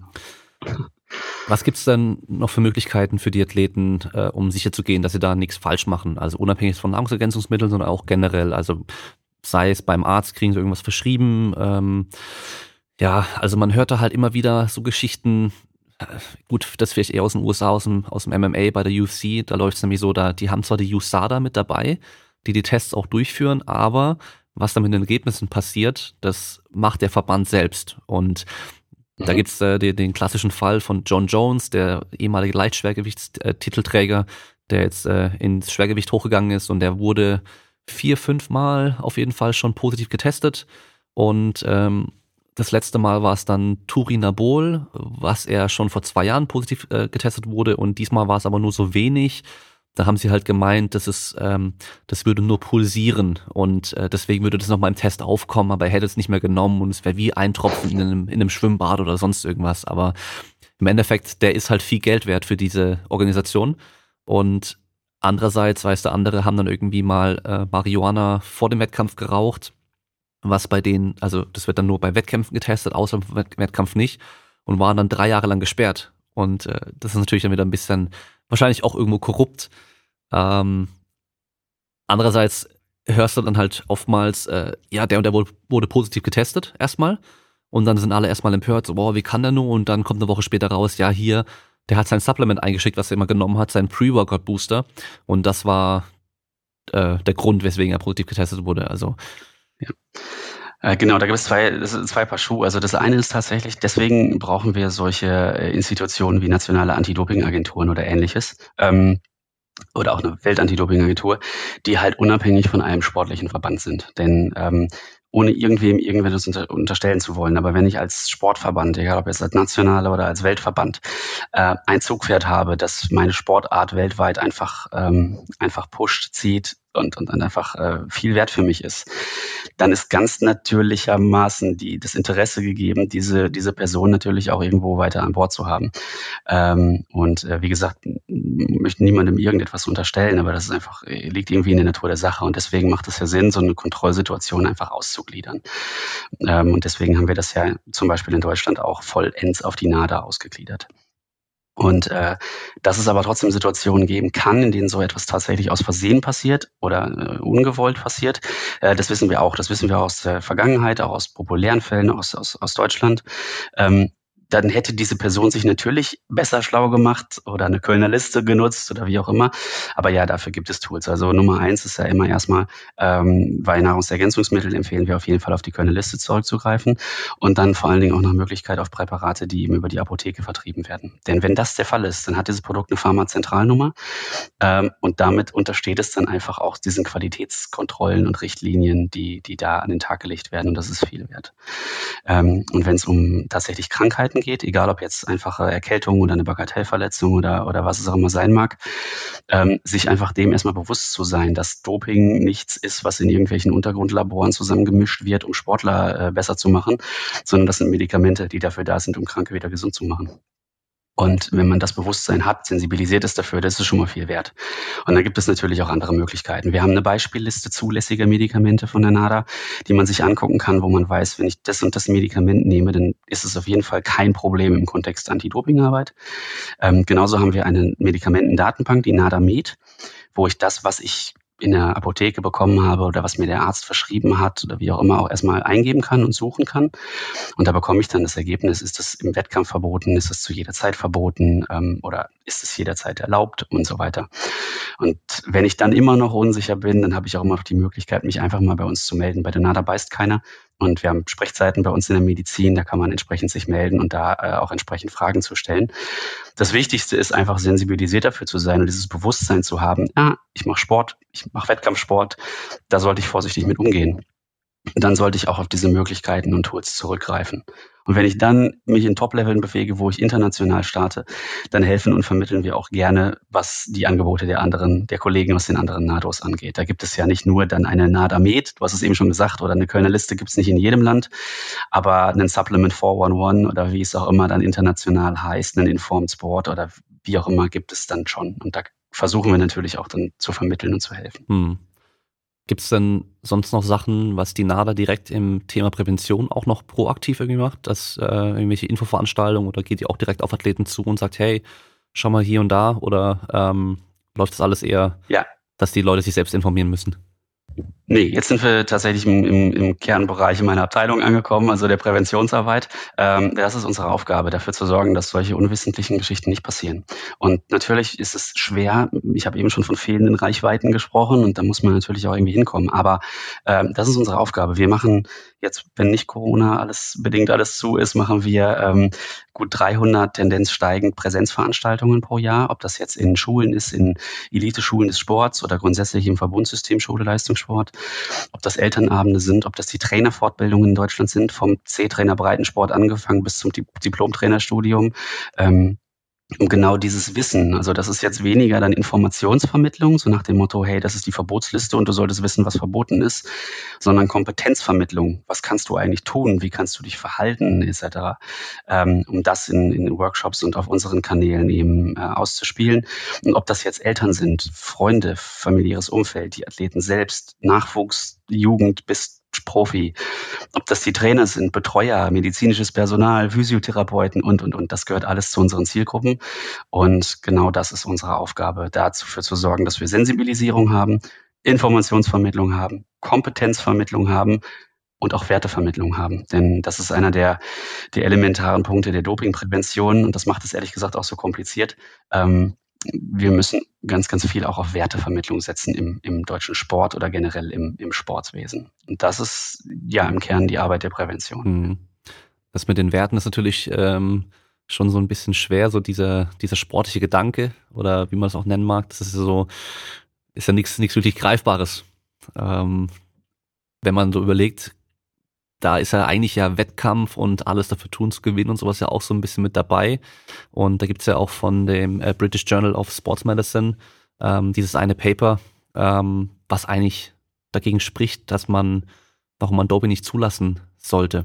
Weil es ja in vielerlei Hinsicht irgendwo ja auch eben eigentlich zu diesem Wettkampfgedanken auch passen würde, dass man eben alles tut, um halt besser zu sein. Ähm, mhm was sie zum Beispiel auch kritisieren, ist, dass zum Beispiel, obwohl der Doping an sich ein deutlich kleineres Gebiet ist als Doping, also Drogenkonsum, ähm, also außerhalb von Sport und von Doping, ja eigentlich ein viel, viel größerer Bereich ist, aber da relativ gesehen in dieses Doping-Thema viel mehr Geld investiert wird. Und ja. Ähm, ja, dass man, dass Sport an sich ja auch eigentlich nicht fair ist. Der ist ja schon irgendwo auch unfair, weil wir halt diese ganzen natürlichen äh, Gegebenheiten schon haben. Wir haben ja die ganze Genetik und so weiter. Das heißt, es gibt Leute, die, die sind einfach besser als andere. Wahrscheinlich wird Usain Bolt auch ohne sein, ohne überhaupt jemals trainiert zu haben, schneller rennen, als ich je mit Training rennen werde. Ähm, aber natürlich, was Sie natürlich auch ansprechen, ist dieses Thema Kinder. Und das ist wahrscheinlich so auch mit, mit der größte Kritikpunkt irgendwo, wenn wir das erlauben würden und es mehr um die Sicherheit der Sportler gehen würden, als darum, äh, irgendwas zu verbieten. Könnte, es wäre bestimmt auch möglich in einem bestimmten Rahmen, der aber trotzdem wahrscheinlich wieder ausgenutzt wird von Sportlern, um halt dann doch mehr zu machen, als eigentlich geht. Das ist wahrscheinlich dieses Problem auch, ähm, das ja. auf, auf irgendeine Art sicher und gesund zu machen. Aber dann hat man halt Kinder, die, das ist ja auch jetzt schon das, das Ding, man hat Kinder, die wollen halt Abschluss irgendwie groß hinauskommen und greifen dann immer früher zu irgendwelchen Mitteln, damit sie halt eben die Chance haben, das zu erreichen. Und äh, ja, man sieht's im, im, sei es im Bodybuilding, was ich persönlich gar nicht wirklich als Sport sehe, aber man sieht's im Bodybuilding, wo dann ähm, selbst Arnold Schwarzenegger ja mit 16 Jahren ja anscheinend schon angefangen hat nachzuhelfen und äh, er ist das große Beispiel, schau mal, was man erreichen kann. Ja, ich bin da als Junge aus Österreich gekommen und äh, bin jetzt dann der Governor geworden, ich bin Actionheld geworden, ich bin äh, Superstar geworden im Endeffekt. Und das basiert alles eigentlich ja darauf, dass er sowas gemacht hat. Und äh, dann später bei seinen Reden äh, als Politiker dann hier mit Kurzhandeln den Kindern irgendwie was zeigt, was sie machen sollen und äh, von Fairness und äh, nicht, äh, nicht schummeln und sowas spricht, was eigentlich ja total widersprüchlich ist. Ähm, dann sehen wir halt Leute wie Dwayne The Rock Johnson, ja, der natürlich auch ohne Ende nachhilft, das kann man nicht bestreiten. Ähm, und dann haben wir halt äh, Fälle im Bodybuilding gerade wieder. Dallas McCarver, der glaube ich vor ein, zwei Jahren gestorben ist mit 22 oder 23, äh, der so als potenzieller Mr. Olympia gehandelt wurde, der wahrscheinlich halt auch sehr, sehr früh schon angefangen hat. Und äh, das ist natürlich das so das größte, größte Thema wahrscheinlich, dass man einfach Kinder davon irgendwie bewahrt, weil die oftmals dann vielleicht auch Sachen machen, äh, die sie halt nicht machen sollten oder nicht besser wissen. Ja, also Dopingprävention äh, in, in dem Segment dreht sich natürlich viel um Kindes- und Jugendschutz. Aber ähm, ich finde genau diese Diskussion, also so die, du hast gerade angesprochen, die, die Frage nach der Freigabe zum Beispiel und das Für und Wider, das ist jetzt aus, aus ethisch-moralischer Gesichts, äh, Gesichtspunkt ist das die Königsdisziplin dessen, was wir uns drüber unterhalten können. Und da können wir wahrscheinlich jetzt noch Stunden drüber füllen. Ich kenne den Artikel, den du angesprochen hast. Und erstmal finde ich es überhaupt nicht verwerflich, sich dieser Frage einfach mal zu nähern und einfach ganz neutral zu sagen, hey, äh, macht es Sinn, was wir hier machen, oder sollte man das vielleicht freigeben? Gibt es zahlreiche Punkte, die dagegen sprechen, auch aus, aus meiner Warte oder meiner Argumentation.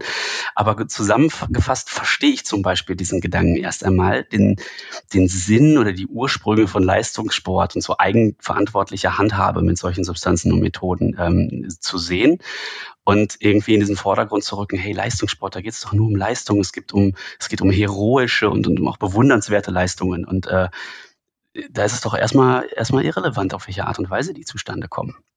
Und ich glaube, es, in dem Artikel wird es beschreiben, derjenige will das Schauspiel sehen. Ne? Und, mhm. äh, ähm, und, und wir bewundern diese wahnsinnigen Leistungen oder das, was da passiert. Und äh, es, es wird nicht immer hinterfragt, wie das passiert oder auf welche Art und Weise das passiert. Aber genau das ist, ist der Punkt, wo, wo, womit ich auch begründe, warum ist Dopingprävention effizient betrieben eigentlich so schwer? Weil was ich erreichen möchte mit, mit Präventionsarbeit in der Anti-Doping-Arbeit, ist es, dass Grenzen eingehalten werden. Also wirklich bestimmte Grenzen, ähm, die, äh, die eingehalten werden sollen, meiner Meinung nach. Ich bin davon überzeugt, dass das auch getan werden soll über das Regelwerk hinaus. Also ich begründe das nicht nur mit dem Regelwerk. Aber ich tue das in einem System, das sich ausschließlich darum dreht, Grenzen zu verschieben. So, wie bringe ich Menschen in einem System, das dafür da ist, Grenzen zu verschieben, dazu Grenzen einzuhalten? Das ist nicht einfach.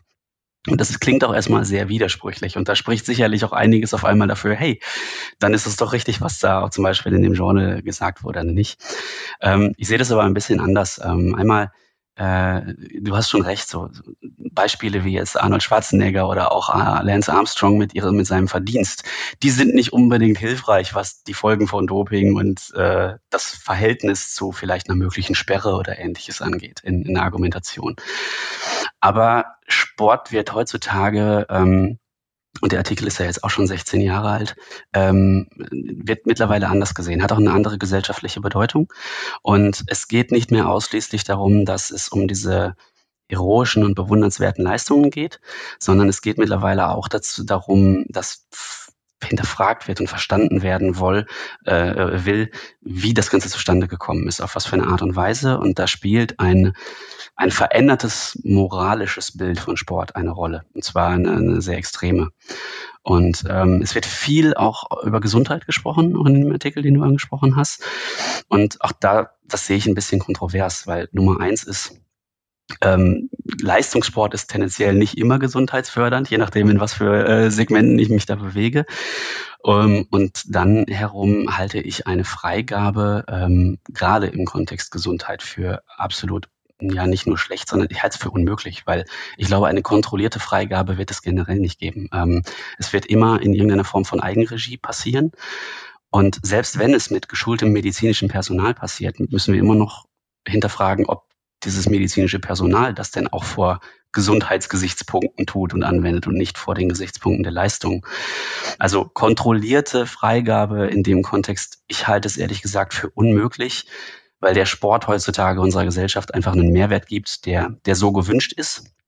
Ähm, und ich glaube, dass dieses Regelwerk, das sich dem Fair Play verschrieben hat und die Einhaltung biologischer, natürlich gegebener biologischer Grenzen vorsieht, dass das richtig ist. Und ich glaube, dass es den Sport, so wie wir ihn jetzt im Moment erleben und offenkundig ja auch erleben wollen, ähm, sonst nicht mehr geben wird.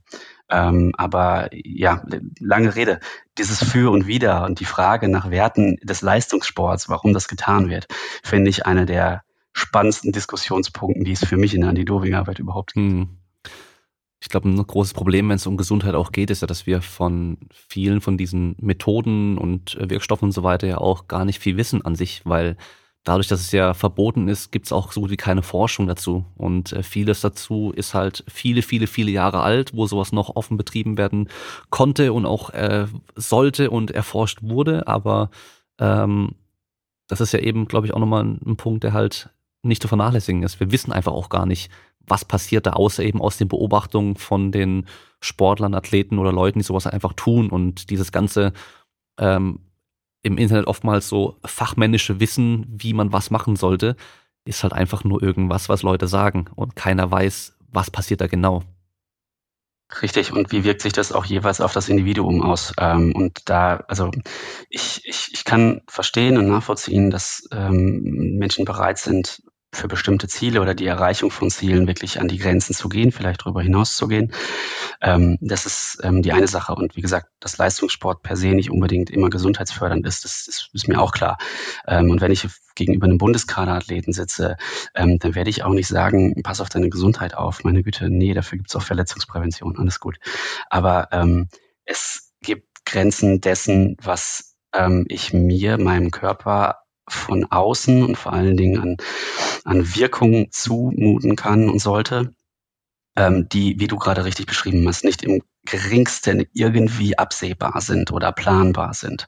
Und es gibt so viele Beispiele äh, im, im Leistungssport, so viele Beispiele von Substanzmissbrauch, ähm, die äh, die mit unfassbar schweren ähm, gesundheitlichen Schäden enden, die teilweise mit dem Tod enden, die damit enden, dass schwere gesundheitliche Schäden an nachfolgende Generationen weitergegeben werden.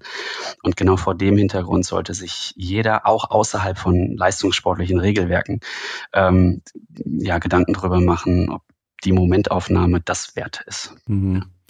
Da haben wir ja äh, aktuell noch so ein Thema auch, ähm, was diese Grenzen und diese diese biologischen, ähm, wie soll man sagen, Gegebenheiten, die man einfach mit in die Waage, in die Wiege bekommen hat, ähm, großes Problem darstellt, sei es jetzt äh, Menschen, die äh, deutlich höheren Testosteronwert haben, als theoretisch jetzt erlaubt wäre oder sonst irgendwas oder irgendwelche Werte oder auch dann auch diese ganzen Intersex-Athleten, was ja gerade wirklich so ein äh, brandaktuelles Thema ist und äh, ich glaube, sehr, sehr schwer. Es ist sehr schwer, da irgendwie was zu machen, womit alle zufrieden sind. Ähm, also wahrscheinlich wie bei allem hier. Man kann zwar sagen, okay, wir machen jetzt irgendwelche Grenzen, legen wir die jetzt einfach mal fest und es gibt immer Leute, die da Ausreißer wären und ist dann die Frage, sagt man, ja, die haben halt einfach Pech. Oder man sagt, ja, dann machen wir halt eine, eine extra Klasse für die. Äh, ich sag mal so, bei den paralympischen Sportarten haben wir auch für viele viele unterschiedliche Aspekte, eigene Klassifizierung, dass die einfach untereinander dann äh, antreten können. Äh, das ist natürlich dann so ein bisschen die Frage, steckt man die einfach in eine extra Schublade mit rein oder dürfen die bei den einen mitmachen oder bei den anderen?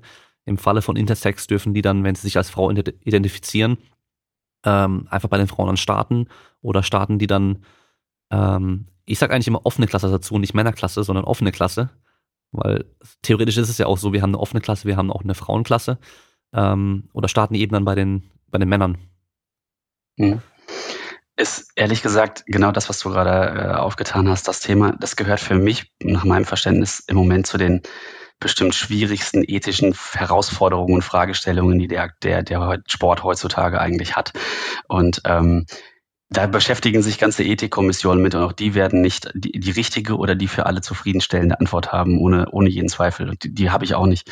Ähm, für meinen Geschmack ist es so, du hast es auch eben schon angesprochen, Fair Play ist ja grundsätzlich immer zu hinterfragen, ist es überhaupt gegeben, weil je nachdem, wo ich herkomme, was ich für biologische Voraussetzungen habe, wo und wie ich aufwachse und so weiter, wirkt sich ja auf bestimmte Leistungsfähigkeiten aus.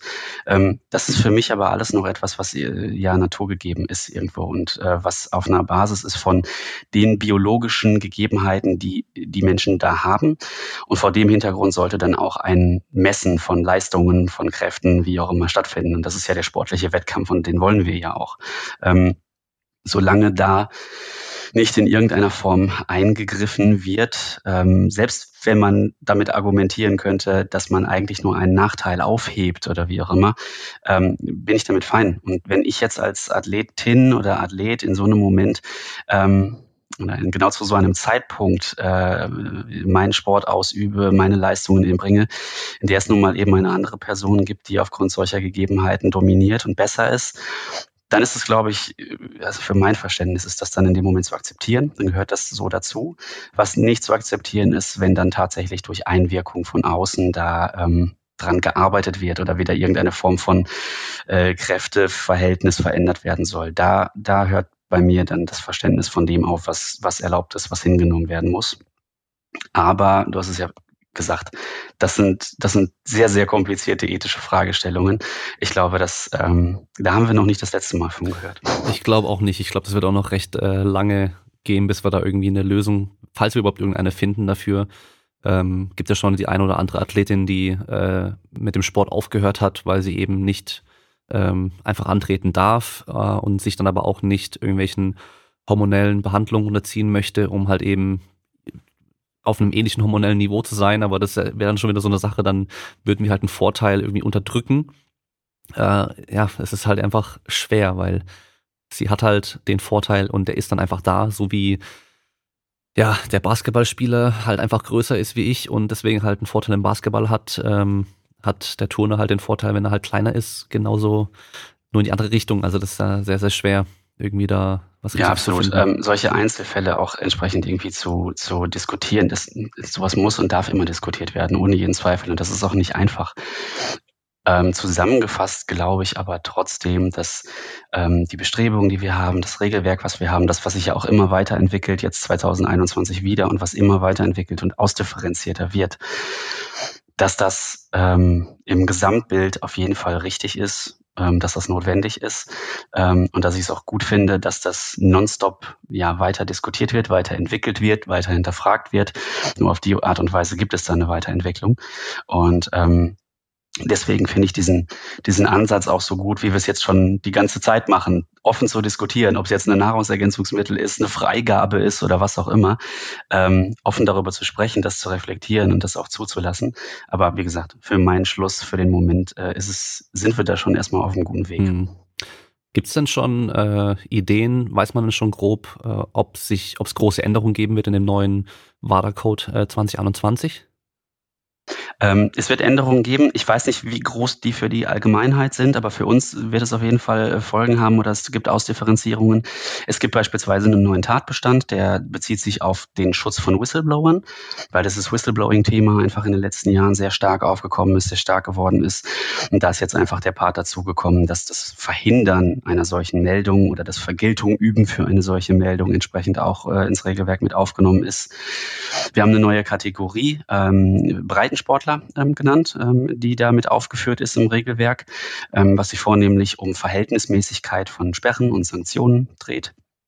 Ähm, wir haben eine äh, neue Situation und zwar was Präventionsmaßnahmen angeht äh, im Kontext von Athletinnen und Athleten, die von einer Sperre zurückkehren, ob jetzt als Leistungs- oder Breitensportler, ganz unabhängig davon.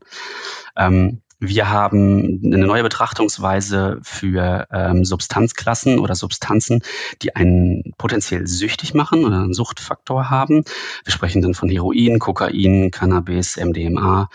Ähm, und die Frage, was für eine Verantwortungsposition eventuell dann auch eine NADO hat.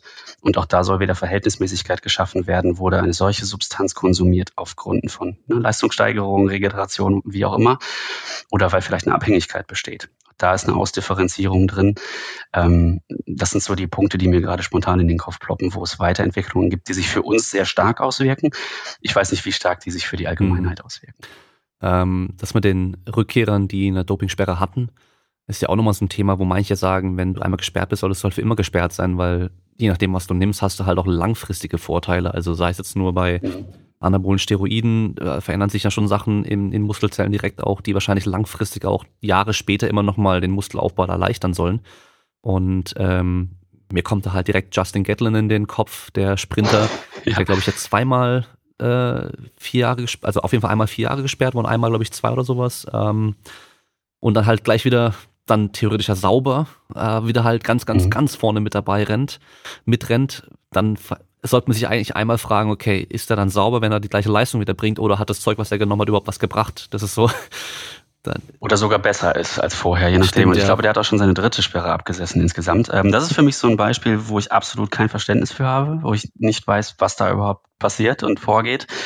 Ähm, grundsätzlich muss man auch da, äh, je tiefer man sich damit beschäftigt, sehen, dass ein bisschen Verhältnismäßigkeit gegeben sein muss. Wenn ich eine, eine lebenslängliche Sperre sofort ausspreche oder aussprechen würde, auch Menschen gegenüber, die vielleicht durch einen systemischen Druck irgendwo reingekommen sind oder die wirklich mit einem verunreinigten Nahrungsergänzungsmittel ähm, gearbeitet haben oder das wirklich nicht wollten, äh, dann können wir nicht von Verhältnismäßigkeit sprechen, so eine Person sofort, ähm, sofort lebenslang zu sperren. Ich glaube, eine vierjährige Auszeit ist schon für eine leistungssportliche Karriere relativ lang, ähm, auch wenn die nicht immer ausgereizt wird. Ähm, und dazu kommt auch, dass wir noch andere Voraussetzungen haben. Da sind wir jetzt wieder, da schließt sich der Kreis ganz zum Anfang, was äh, nationales oder europäisches Recht angeht in diesem Fall. Zum Beispiel das Recht auf Arbeit. Also bei, bei einem Verstoß gegen ein sportliches Regelwerk, vor allen Dingen bei einem Erstverstoß, ähm, kann ich kein Berufsverbot aussprechen für einen professionellen Sportler. Das funktioniert nicht, das kann ich gar nicht. Bei wiederholten Verstößen oder bei Verstößen von besonderer Sperre, also zum Beispiel Anwendung an Minderjährigen oder ähnlichen Dingen, da sieht die Situation anders aus. Und da kann ja auch eine lebenslange Sperre ausgesprochen werden. Davon kann man Gebrauch machen, wenn der Fall schwer genug ist, wenn es wiederholt ist oder wie auch immer. Und deswegen verstehe ich auch nicht, wie es bei einer x-fachen Wiederholung, wie jetzt zum Beispiel beim Fall Justin Gatlin, dann nicht irgendwann dazu kommt, dass derjenige lebenslang gesperrt ist. Also da, äh, da müssen wir uns nicht drüber unterhalten. Da wäre ich sofort für die lebenslange Sperre. Aber immer bei Verhältnismäßigkeit und nicht beim Erstverstoß. Und das ist, glaube ich, wichtig, dass man das auf dem Schirm hält. Hm. Da sieht man vielleicht auch das, was du vorhin gemeint hattest mit, äh, man ist ja für das Schauspiel und Spektakel, Spektakel irgendwie da. Äh, er kommt halt zurück und wird dann trotzdem gefeiert von den Leuten, wenn er halt dann irgendwie ein großes Rennen gewinnt. Ähm, Teilweise, ne? Also klar, er ja. kommt zurück und er wird auch gefeiert dafür und natürlich er ist stärker zurück, als das vorher war. Äh, das sollte einem zu denken geben, ohne jeden Zweifel. Ähm, meinem persönlichen Eindruck nach wird er aber nicht nur gefeiert, sondern diese soziale Ächtung, die, ähm, die mehr und mehr um sich greift. In Deutschland ist oder in deutschsprachigen Ländern viel stärker, als es noch anderswo auf der Welt ist. Die nimmt zu. Und ähm, ich kann mir schon vorstellen, dass das in der Zukunft nicht mehr so ist, dass eine solche Person äh, gefeiert wird. Und schon jetzt ist es ja auch nicht ausschließlich so, dass er gefeiert wird, sondern mhm. da sind schon kritische Stimmen, Pfiffe und Co. dabei. Also das, das wird auch zunehmen in Zukunft. Ja, das auf jeden Fall. Siehst du dann jetzt zum Schluss noch äh, Deutschland so, dass es irgendwie einen Nachteil hat, dadurch, also unsere Sportler dadurch, dass so strikt getestet wird, weil das ist natürlich auch mal so ein Thema, dass äh, man hört manchmal Stimmen, die sagen, ja, die anderen, die dürfen halt machen, was sie wollen. Und es gibt Nationen, da wird halt gar nicht getestet oder da wird halt unter den Tisch gekehrt und sowas. Deswegen haben wir halt voll einen Nachteil.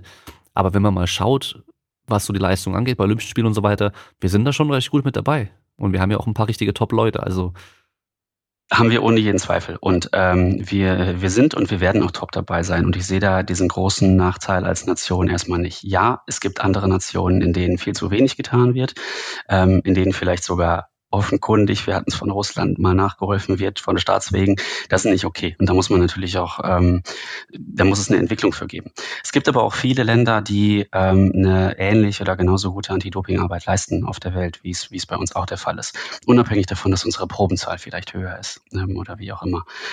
Ähm, was ich sehe, und da äh, verstehe ich die Meinung der meisten Top-Sportler und die unterstütze ich sogar, ähm, da muss sich was tun. Und deswegen sehe ich auch als unsere Verantwortung, ein bisschen Anschubhilfe zu leisten, äh, international, damit wir irgendwann wenigstens wieder ansatzweise von internationaler Chancengleichheit sprechen können. Ähm, die sehe ich im Moment nicht unbedingt gegeben. Nee, okay. Äh, und, und da sehe ich auch uns in der Verantwortung, Anschubhilfe zu leisten. Denn wenn ein Athlet im heutigen Leistungssportsystem alles mitmacht, ähm, all diese Dinge hinter den Kulissen, wo wir es vom Anfang von hatten, die Meldepflichten, die Kontrollen, der Kontrolleur, der morgens um 6 Uhr klopft und, und, und, und das alles in Kauf nimmt. Und das sogar ohne irgendeine Form von, ich finde das nicht gut oder ähnliches in Kauf nimmt.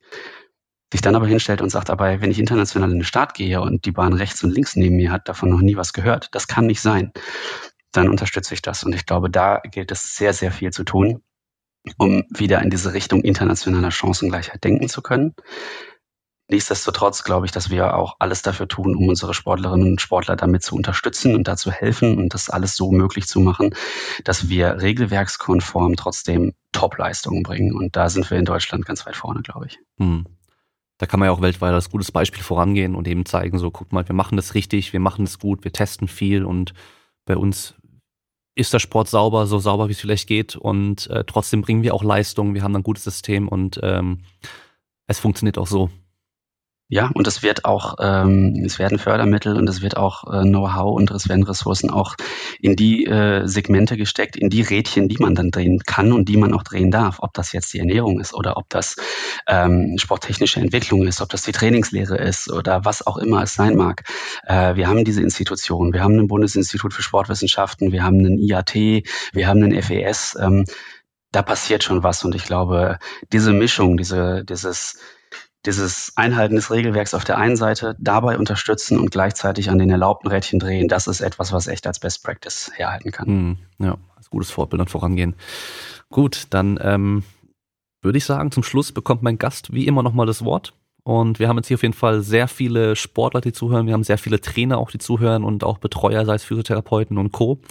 Ähm, in deinem Fall würde ich wahrscheinlich empfehlen, so nochmal irgendwie vielleicht ein, zwei Tipps geben oder worauf, worauf sollte man achten und wie kann man sicher gehen, dass man auf jeden Fall sauber bleibt?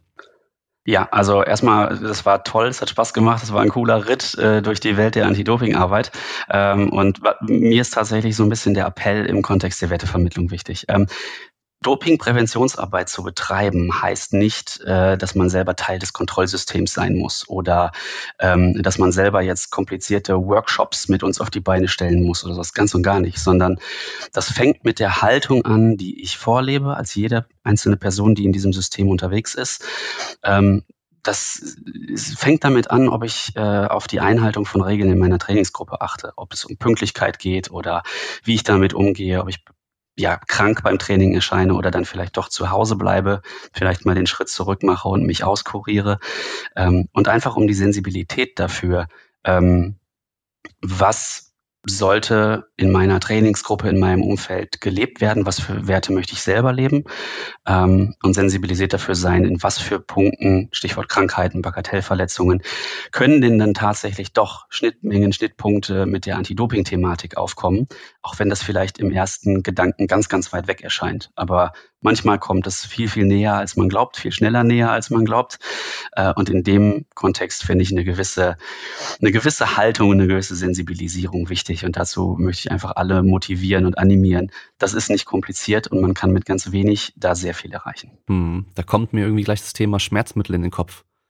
Hm? Weil das ist ja auch so ein, auch teilweise ein wundervolles Beispiel. Thema und ich, ich weiß nicht, ähm, ob ich im Breit, also ob ich im Leistungssport schon mal so viel Schmerzmittelkonsum gesehen habe wie im Breitensport teilweise. Mhm. Ganz sicher nicht, andersherum ist es der Fall, aber das ist ein ganz, ganz perfektes Beispiel dafür, äh, für das, was ich gerade meine. Ähm, lasst mal das Schmerzmittelchen weg äh, vor jeder Trainingseinheit oder wie auch immer. Achtet darauf, dass so etwas nicht zum normalen oder zum Alltag wird. Ähm, wenn ihr Kopfschmerzen habt, lüftet mal den Raum, äh, achtet mal darauf, ob ihr tatsächlich genug getrunken habt, bevor ihr eine Kopfschmerztablette einwerft ähm, und hört mal wieder einen Ticken mehr auf den eigenen Körper. Ich glaube, das ist sehr hilfreich da. Ja, denn langfristig steht auf jeden Fall die Gesundheit im Vordergrund. Ähm, auch bei einem Leistungssportler sollte die irgendwo im Vordergrund stehen. Ähm, wenn ich dann 60, 70, 80 bin, ist es mir dann doch egal, ob ich 130 oder 135 auf der Bank gedrückt habe, äh, wenn mir dafür meine Ellenbogen oder sonst irgendwas nicht wehtun. Und äh, das sollte man auf jeden Fall auch bedenken. Dann äh, bedanke ich mich auf jeden Fall für deine Zeit. Es war sehr interessant. Äh, war auf jeden Fall noch mal ein paar Gedanken, die ich so auch noch nicht hatte, äh, was das Thema Doping und so angeht. Und an alle Zuhörer, wir hören uns beim nächsten Mal. Bleibt stark. Ciao. Macht's gut.